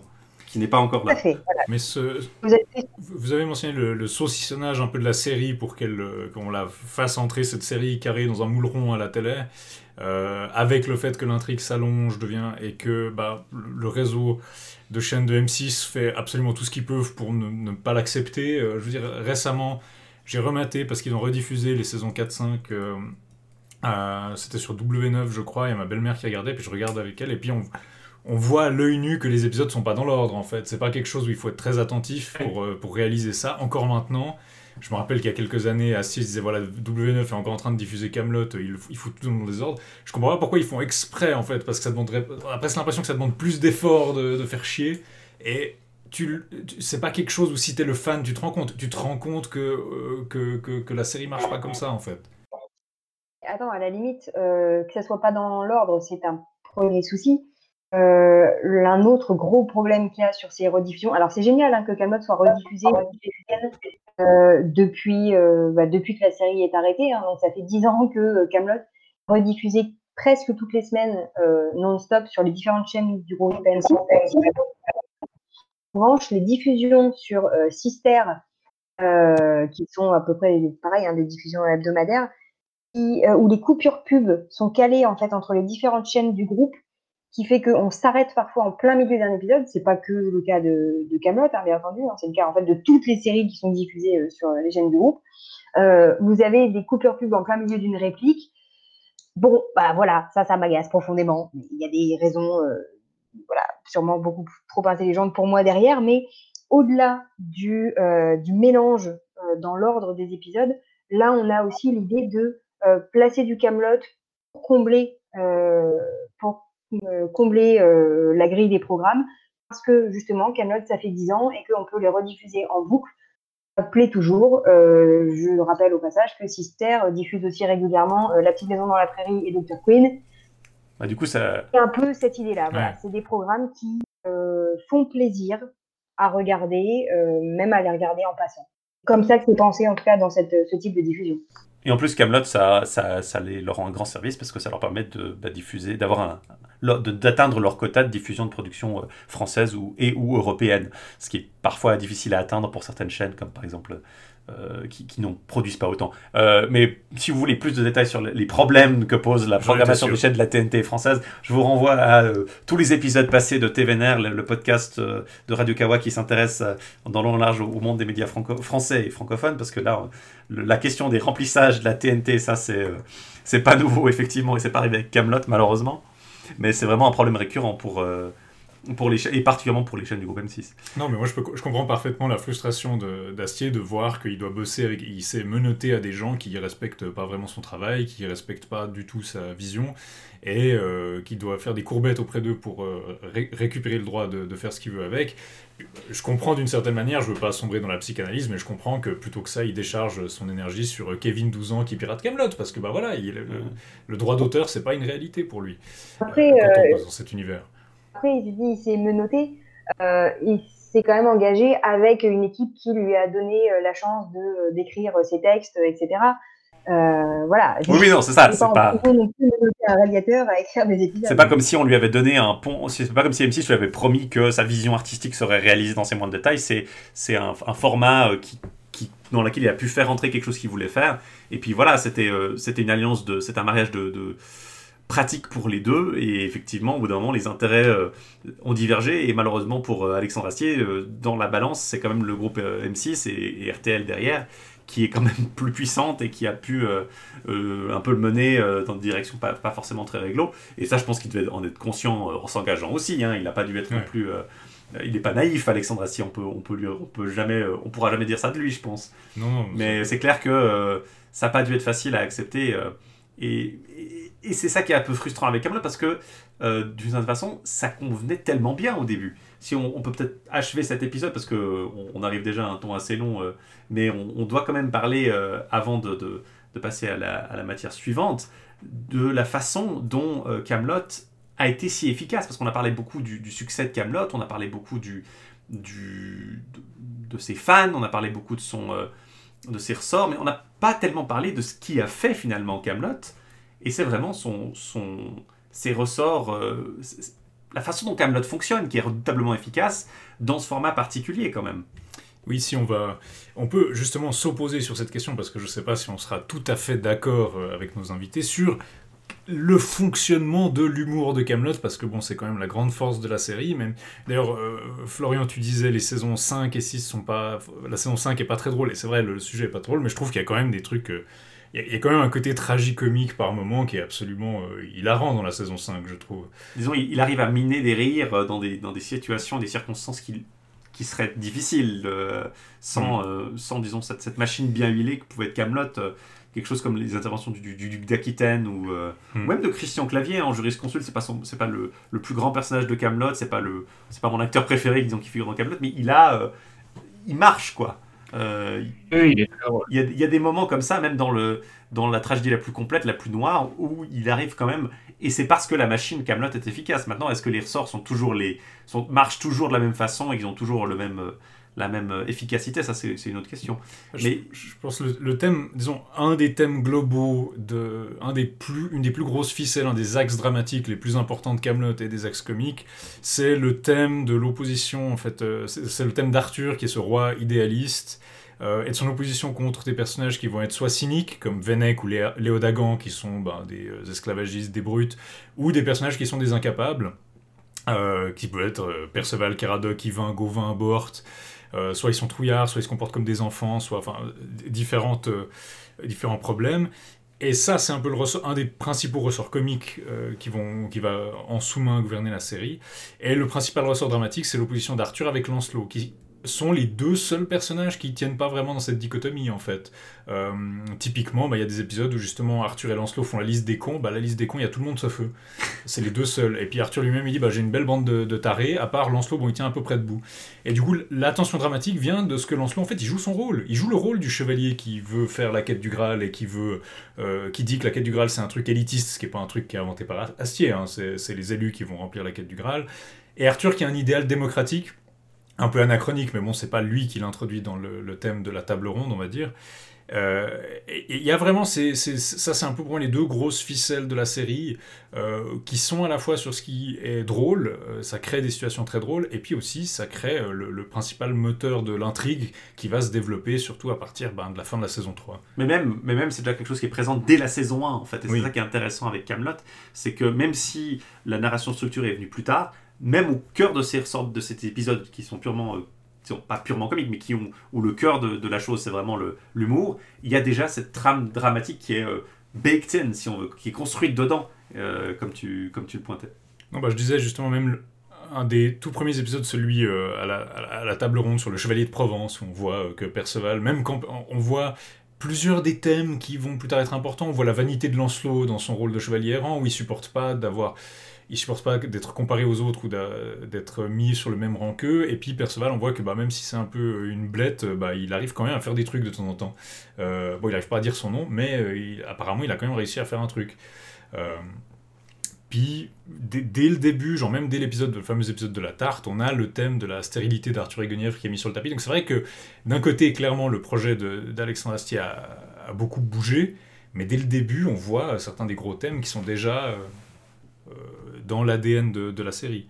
C'est euh, un, un de mes auteurs que je, cite à chaque fois, donc je suis désolée, mais c'est euh, T.H. White qui, quand il réécrit justement euh, euh, la légende arthurienne dans les années 30 et 40, euh, dit que la légende arthurienne, c'est une des plus grandes tragédies, toi, et toute l'histoire de comment ça va mal finir, parce qu'on a beau avoir toute cette... Tu, disais qu'Arthur, c'était un, idéaliste, en tout cas sur la démocratie.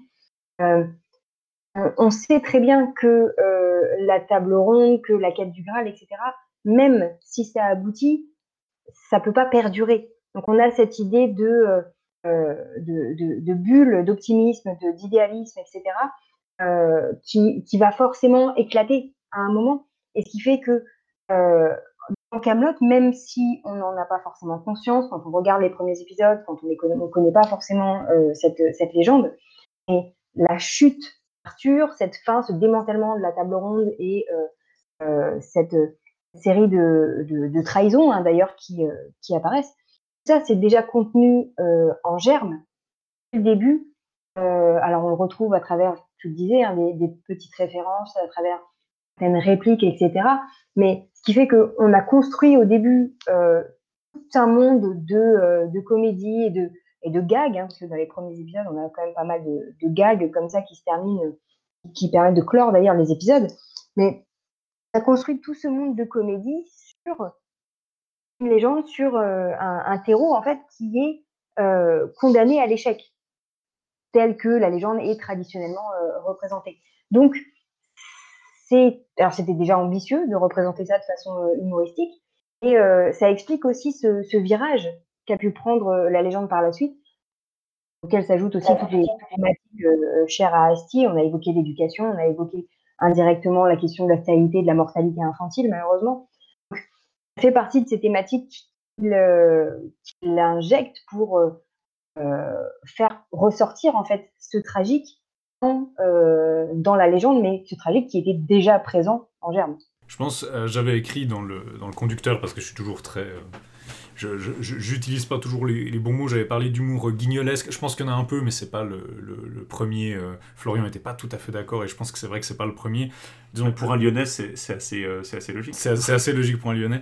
Il mais c'est clair que la, le plus gros axe comique de Camelot, c'est le côté burlesque. C'est assez littéralement la définition du burlesque. C'est des actes qui sont censés être épiques, glorieux, euh, magnifiés, mais on va les raconter d'une façon mondaine et même un peu vulgaire. Après, je sais pas si c'est principalement le ressort comique ou si ça c'est plutôt dans le c'est le ton. c'est le ton, mais j'ai l'impression que le ressort comique en lui-même est pas tellement dans, par exemple, on avait vu un, un opéra, euh, un opéra, enfin une opérette qui s'appelait Les Chevaliers de la Table Ronde, qui est De d'Hervé, ouais. qui invoque vraiment des chevaliers euh, qui sont censés être épiques, mais qui sont en fait, euh, ouais, qui le sont pas tellement, mais dans l'action. Alors que là, le ressort comique, c'est quand même beaucoup dans le dialogue, dans la discussion, dans l'humour des mots, des situations un peu, pas, pas tellement, disons, c'est un ressort comique pour l'ensemble de la série, pour l'univers en lui-même, c'est drôle de voir effectivement des chevaliers qui, qui se foutent sur la gueule pour des tartes au lieu de, de se foutre sur la gueule pour le Graal. Mais quelque part, c'est aussi le, le, pain et le beurre, si on veut, de l'humour de Camelot. Le, la ration quotidienne, c'est vraiment dans ça aussi dans, dans l'écriture et dans les dialogues et dans les, le contraste euh, de la langue même avec le- l'environnement. pour revenir sur quelque chose dont- qu'on mentionnait au début. Bon, il y a beaucoup de blagues où justement ça va être sur des, des- pas forcément des calogros, mais des quiproquos. Genre, une, un Oui. des- une des blagues qui, je pense, c'est à peu près un épisode sur deux, c'est euh, justement le personnage qui comprend pas un mot ou qui comprend un mot dans un autre sens ou qui comprend pas. un- Donc beaucoup de quiproquos, euh, comme. Comme, comme, comme, beaucoup de ces situations où un personnage comprend pas alors qu'il y a un personnage qui essaie de lui expliquer quelque chose. Euh, moi, personnellement, mon introduction, j'en avais déjà parlé avec William Blanc dans cette émission, mon introduction à la légende arthurienne, c'était à partir du monde scout, en fait. J'étais dans, dans une troupe d'éclaireurs, la troupe Perceval, et puis c'est là où j'avais commencé à justement bah, m'intéresser. euh, Quelqu'un m'avait offert le conte du Graal, puis je l'avais lu, puis on regardait Camelot. Et honnêtement, l'humour de Camelot, il est très scout compatible. Genre, les situations du monde scout sont euh, assez compatibles avec ça, je pense, en partie parce qu'il y a beaucoup de personnages qui se comportent littéralement comme des enfants, donc ça, ça crée un peu ce cadre-là où on a le cadre un peu frustrant. Mais même parce qu'il y a plein d'épisodes où le sujet c'est euh, on va aller c'est littéralement le camping, c'est des gens qui dorment dans la forêt puis qui arrivent pas à dormir et puis qui parlent dans la tente. Euh, déjà ou alors on est dans la forêt puis euh, oh, on a oublié les cartes ou bien on s'est paumé, on sait pas comment revenir. Il y a beaucoup d'épisodes où vraiment il y avait euh, pour moi ça formait un peu ça, ça marchait assez bien avec en fait. C'est ce côté épique, mais sans avoir les batailles, la guerre, qu'on retrouverait dans une œuvre arthurienne, peut-être plus bah, à l'image du Camelot, mais aussi de- d'Excalibur de, Borman, par exemple. Bah, on va avoir inévitablement des scènes de bataille, des scènes de Mm. conflit, alors que là, bah, on les a pas. Ou on les a, mais elles sont très très mineures, elles sont amenées de façon beaucoup plus. euh, on en voit l'après, on voit la distance, on voit le, Ouais. le rapport lointain de, de, des- de toutes ces scènes de bataille, on les voit euh, en train de faire l'état-major, mais on voit pas l'action elle-même. Mm. C'est inévitable que, effectivement, c'est assez intéressant que qu'on se retrouve avec quelque chose de proche du des tropes scouts en fait. On a une focalisation sur tout le, l'autour, hein, le à côté de, euh, de l'épique. Hein. C'est euh, epic adjacent, j'aime bien cette expression. Euh, c'est, euh, un autre point de vue, justement, c'est tout, l'intérêt aussi de Camelot. Hein. C'est un point de vue décalé, d'un point de vue, j'ai envie de dire, d'un sens très géographique du terme, un point de vue décalé sur l'épique, c'est-à-dire qu'au lieu de filmer la bataille, on filme bah, la troupe de commandement, au lieu de euh, voilà, le plan de bataille et ou les conséquences de la bataille parce que on a mangé des champignons, etc. Euh, là, encore une fois, on est, on est très sur le, le burlesque qui amène euh, au trivial, mais c'est une façon de représenter l'épique sans le représenter parce que on lui tourne toujours le dos, on est toujours un petit peu, un petit peu en décalage par rapport à ça. Et, c'est aussi une des, une des façons qu'a Camelot de, bah voilà, de lier cette, tradition médiévale du, roman de chevalerie, du roman épique, à euh, on peut connaître plus, euh, plus directement, alors soit par une expérience de scout, soit euh, par euh, euh, voilà, les dîners en famille ou des, réunions avec les collègues. On a évoqué tous ces, aspects-là et c'est la façon de, de réussir à concilier les deux euh, de façon à ce que ce soit euh, non seulement intéressant et pertinent, mais de façon à ce que ce soit cohérent l'histoire. N'a pas l'impression d'avoir quelque chose de, euh, de déplacé. On est sur une autre facette de la légende arthurienne qui avait été peu racontée euh, jusqu'ici et, euh, et entre autres que ça marche. Ouais. Bon, après, moi, il y a des épisodes où je les ai vraiment vécu dans la vraie vie, genre le, le Caradoc qui est là, il y a des spectres, ils veulent me buter et qui crient parce qu'il est insomniaque et qu'il a des, cauchemars. Bah, moi, c'est un truc que j'ai déjà vécu dans le, disons, dans le, dans le monde scout où voilà, il y, en, a, un qui fait des cauchemars. Donc, ouais, après, c'est clair que beaucoup de gens vont. Je veux dire, ça s'adresse à un public. Je pense que beaucoup des gens qui sont fans de Camelot, c'est un public un peu justement, comme on disait avant, un public adolescent. Euh, Ou qui en tout cas a commencé à être intéressé à, dans Camelot euh, à l'adolescence. qui euh, puis je pense qu'il y, a un- il y a un côté un peu euh, comment dire ce que je ce que je disais avant bon Camelot c'est un- des péchés c'est peut-être pas un péché capital mais un des péchés capitaux du, cinéma français c'est disons euh, euh, ce que François Pérus remarquait c'est bah y a toujours des scènes où les gens sont en train de bouffer Euh, ça c'est assez courant c'est un peu, je, je sais pas, c'est comme quand tu fais de l'improvisation théâtrale, on dit toujours, bah, il faut que si tu sais pas quoi faire sur scène, fais un truc, parce que ça te donne au moins un truc un peu actif, soit en train de, creuser ou de. Puis dans, dans le cinéma français, on aime bien mettre les gens en train de bouffer, parce que comme ça, au moins, ils font quelque chose. Ça donne un peu de texture à la scène, et puis aussi, ils ont la bouche pleine. Et puis, bah, Camelot, la bouffe, c'est vraiment devenu euh, basiquement un personnage. hein. c'est le sujet de plusieurs épisodes, euh, ça devient. Mais il y a ce côté un peu bizarre où, euh, basiquement, je sais pas comment expliquer ça, mais je pense y a une comparaison à faire avec Boulet, je sais pas si vous voyez l'auteur de BD qui, qui parlait d'un phénomène un peu similaire. C'est que vous avez ce côté où on va voir Caradoc qui est là, le gras c'est la vie, il faut manger du saucisson, etc. Et puis on parle des banquets qui durent des heures, les gens qui bouffent X quantité de, porc pendant le banquet. Mais je veux dire, c'est jamais présenté comme étant quelque chose de. Enfin, c'est un peu le, cul de la blague, quoi. Genre, quand on parle du maître d'armes qui bouffe que des graines, bah, c'est pas vraiment le, maître d'armes qui est ridicule, c'est plus euh, le, régime alimentaire de Camelot où ils passent leur temps à se, se goinfrer de barbac. Et pourtant, il y a eu cette espèce de truc où. Je sais pas, dans le public, il y a les gens qui ont vraiment retenu qu'en fait, non, euh, euh, ah ouais, j'aime bien Camelot, j'aime bien le saucisson, et puis d'ailleurs, j'aime bien bouffer du pain et du fromage, et puis il y a, Boulet qui parlait de ça, où il avait fait une BD où il disait, genre, euh, la viande c'est la vie, ah, un steak, ça nous parle, j'ai l'impression d'être un raptor ou un chasseur primitif, alors qu'un yaourt au soja, c'est pas terrible. Mais il était pas là en train de dire que c'était bien, il était en train de dire, ouais, c'est marrant que, bah voilà, il y a des différentes bouffes qui ont différents charismes, et puis c'est vrai qu'il y a certaines bouffes qui ont un certain appel, qui est pas forcément rationnel, qui est pas forcément bien. Puis il y a des gens qui venaient le voir et qui disaient, ah ouais, je trouve que t'as raison, euh, moi aussi j'ai envie de buter les véganes, et puis je bouffe que de la viande et tout. Alors que Boulet lui-même est vegan. euh, Voilà, il, il était un peu choqué de voir ça. Puis je trouve qu'Amelot, il y a un peu un truc similaire sur différents sujets, où l'humour de base, en fait, est pas vraiment méchant, ou, euh, ou il est pas vraiment orienté comme ça, mais les gens le perçoivent comme ça. J'ai vu des gens qui disaient, ah, genre, ouais, Camelot a raison, les gens ils se révoltent sans raison, etc. les paysans ils savent pas ce qu'ils veulent, c'est comme. Les grévistes en France, il y a trop de grèves, ou basiquement une des rares passerelles de Camelot avec Caméra Café, c'est un peu les blagues sur le syndicalisme. Et je sais pas, il y a des gens qui l'ont pris sérieusement, alors que je crois pas que ce soit le but d'Acier. Je pense justement la blague, c'est que c'est un registre différent. C'est drôle d'avoir le langage du syndicalisme à la table ronde. C'est drôle en soi parce que c'est deux mondes complètement différents. Et c'est aussi intéressant parce que ça montre un peu aussi l'hypocrisie d'Arthur, qui est ce personnage absolument idéaliste pour son époque sur plein des points, mais qui est quand même un personnage qui tire beaucoup à son autorité de petit chef et qui, qui ne va pas. euh, Non, oui, mais ça fait, ça fait partie de la ça blague. fait hein. partie de la blague aussi. C'est ça, ça qui est.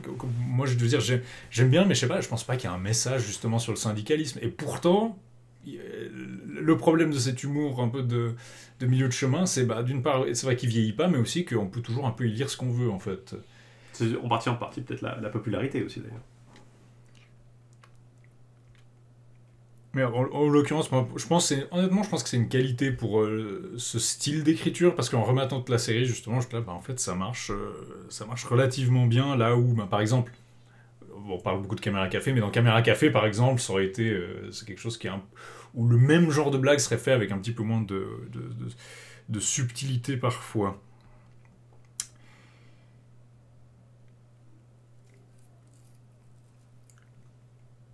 Le, après, le truc, c'est que sur la question de si est-ce que Camelot est une parodie, je pense qu'il y a un des trucs sur lesquels on s'oriente avec l'émission euh, Rex Condam, Rex Refuturus, c'est que très souvent on aborde un texte, puis donc on va prendre une édition du texte, on va le lire, on va en parler, et euh, globalement on va lire la préface, et puis souvent dans la préface quelqu'un va dire, bah, une, ça va être un roman français en vers, une aventure isolée d'un chevalier, puis dans la préface quelqu'un va dire, ah ben là, cette œuvre, elle est quasiment parodique, ou bien elle est parodique, ou bien elle est un peu satirique sur le genre, il pousse les clichés jusqu'au bout. Et le truc, c'est que, en fait, quand vous fouillez un peu, vous vous rendez compte qu'ils disent ça pour toutes les œuvres, en fait. Genre, toutes les œuvres arthuriennes en vers françaises du Moyen-Âge, basiquement, tout le monde va dire Ah bah il y a une dimension parodique. Mais c'est pas qu'il y a une dimension parodique, c'est qu'il y a de l'humour. En fait, même Chrétien de Troyes, il a beaucoup d'humour par rapport au sujet qu'il met en scène. Ses imitateurs, ils ont beaucoup d'humour. Et c'est vrai que parfois, ils forcent un peu le trait. Mais je crois que justement. Euh, je sais pas, j'ai l'impression qu'on a tendance à, dès qu'on voit de l'humour, à dire ah bah c'est une parodie, mais je dire, c'est pas. Je sais pas, je trouve que c'est un peu pas la bonne catégorie. Il y a sans doute des romans euh, non arthuriens plus premier degré. C'est vrai que c'est assez intéressant ce que tu dis. J'ai pas lu beaucoup de, de, textes, hein. alors c'est sans doute euh, Justine et, Florent qui seront peut-être plus compétents que moi euh, là-dedans. Moi je suis surtout spécialiste pour tout ce qui est de l'anglais, mais c'est vrai qu'on remarque dans certains textes non arthuriens peut-être plus de sincérité en anglais et que les textes arthuriens vont peut-être avoir un second degré plus grand. Après, en général, ça se retrouve moins dans les textes anglais que les textes français, de toute façon, ce second degré arthurien, comme tu disais. C'est aussi par opposition avec une, histoire, euh, une perception de ces, textes comme de, de l'histoire pure et simple, alors qui est parfois le cas, un certain manuscrit de, de chrétiens, euh, insert chrétien en fait au milieu du, du de, Jeffrey, euh, ou de Was plutôt, plutôt que de Jeffrey d'ailleurs, sans, sans, sans, battre, sans le moindre problème. Alors que peut-être, voilà, pour, à d'autres moments, c'est peut-être une, vision, on sait que c'est pas de l'histoire totalement réelle, et donc du coup on peut avoir une distance et, un humour par rapport à ça. Mais c'est vrai que le, Camelot par moment euh, attrape finalement ce, côté, ah c'est la, table ronde mais parodique, alors qu'au final parfois les, ressorts comiques en fait de Camelot sont littéralement des ressorts comiques qu'on retrouverait dans un roman arthurien en fait. Euh, les confusions de Perceval par exemple, c'est un gros ressort comique du conte du Graal. Et c'est aussi quelque chose dans Camelot. Perceval qui est, euh, qui est un peu bébête euh, par moment et qui ne comprend pas très bien tout ce qu'on lui dit, mais qui veut faire, qui veut faire de son mieux. C'est un ressort du personnage même de Perceval et qui peut être peut-être lu facilement comme de la parodie dans Camelot, alors qu'en fait c'est pas une parodie.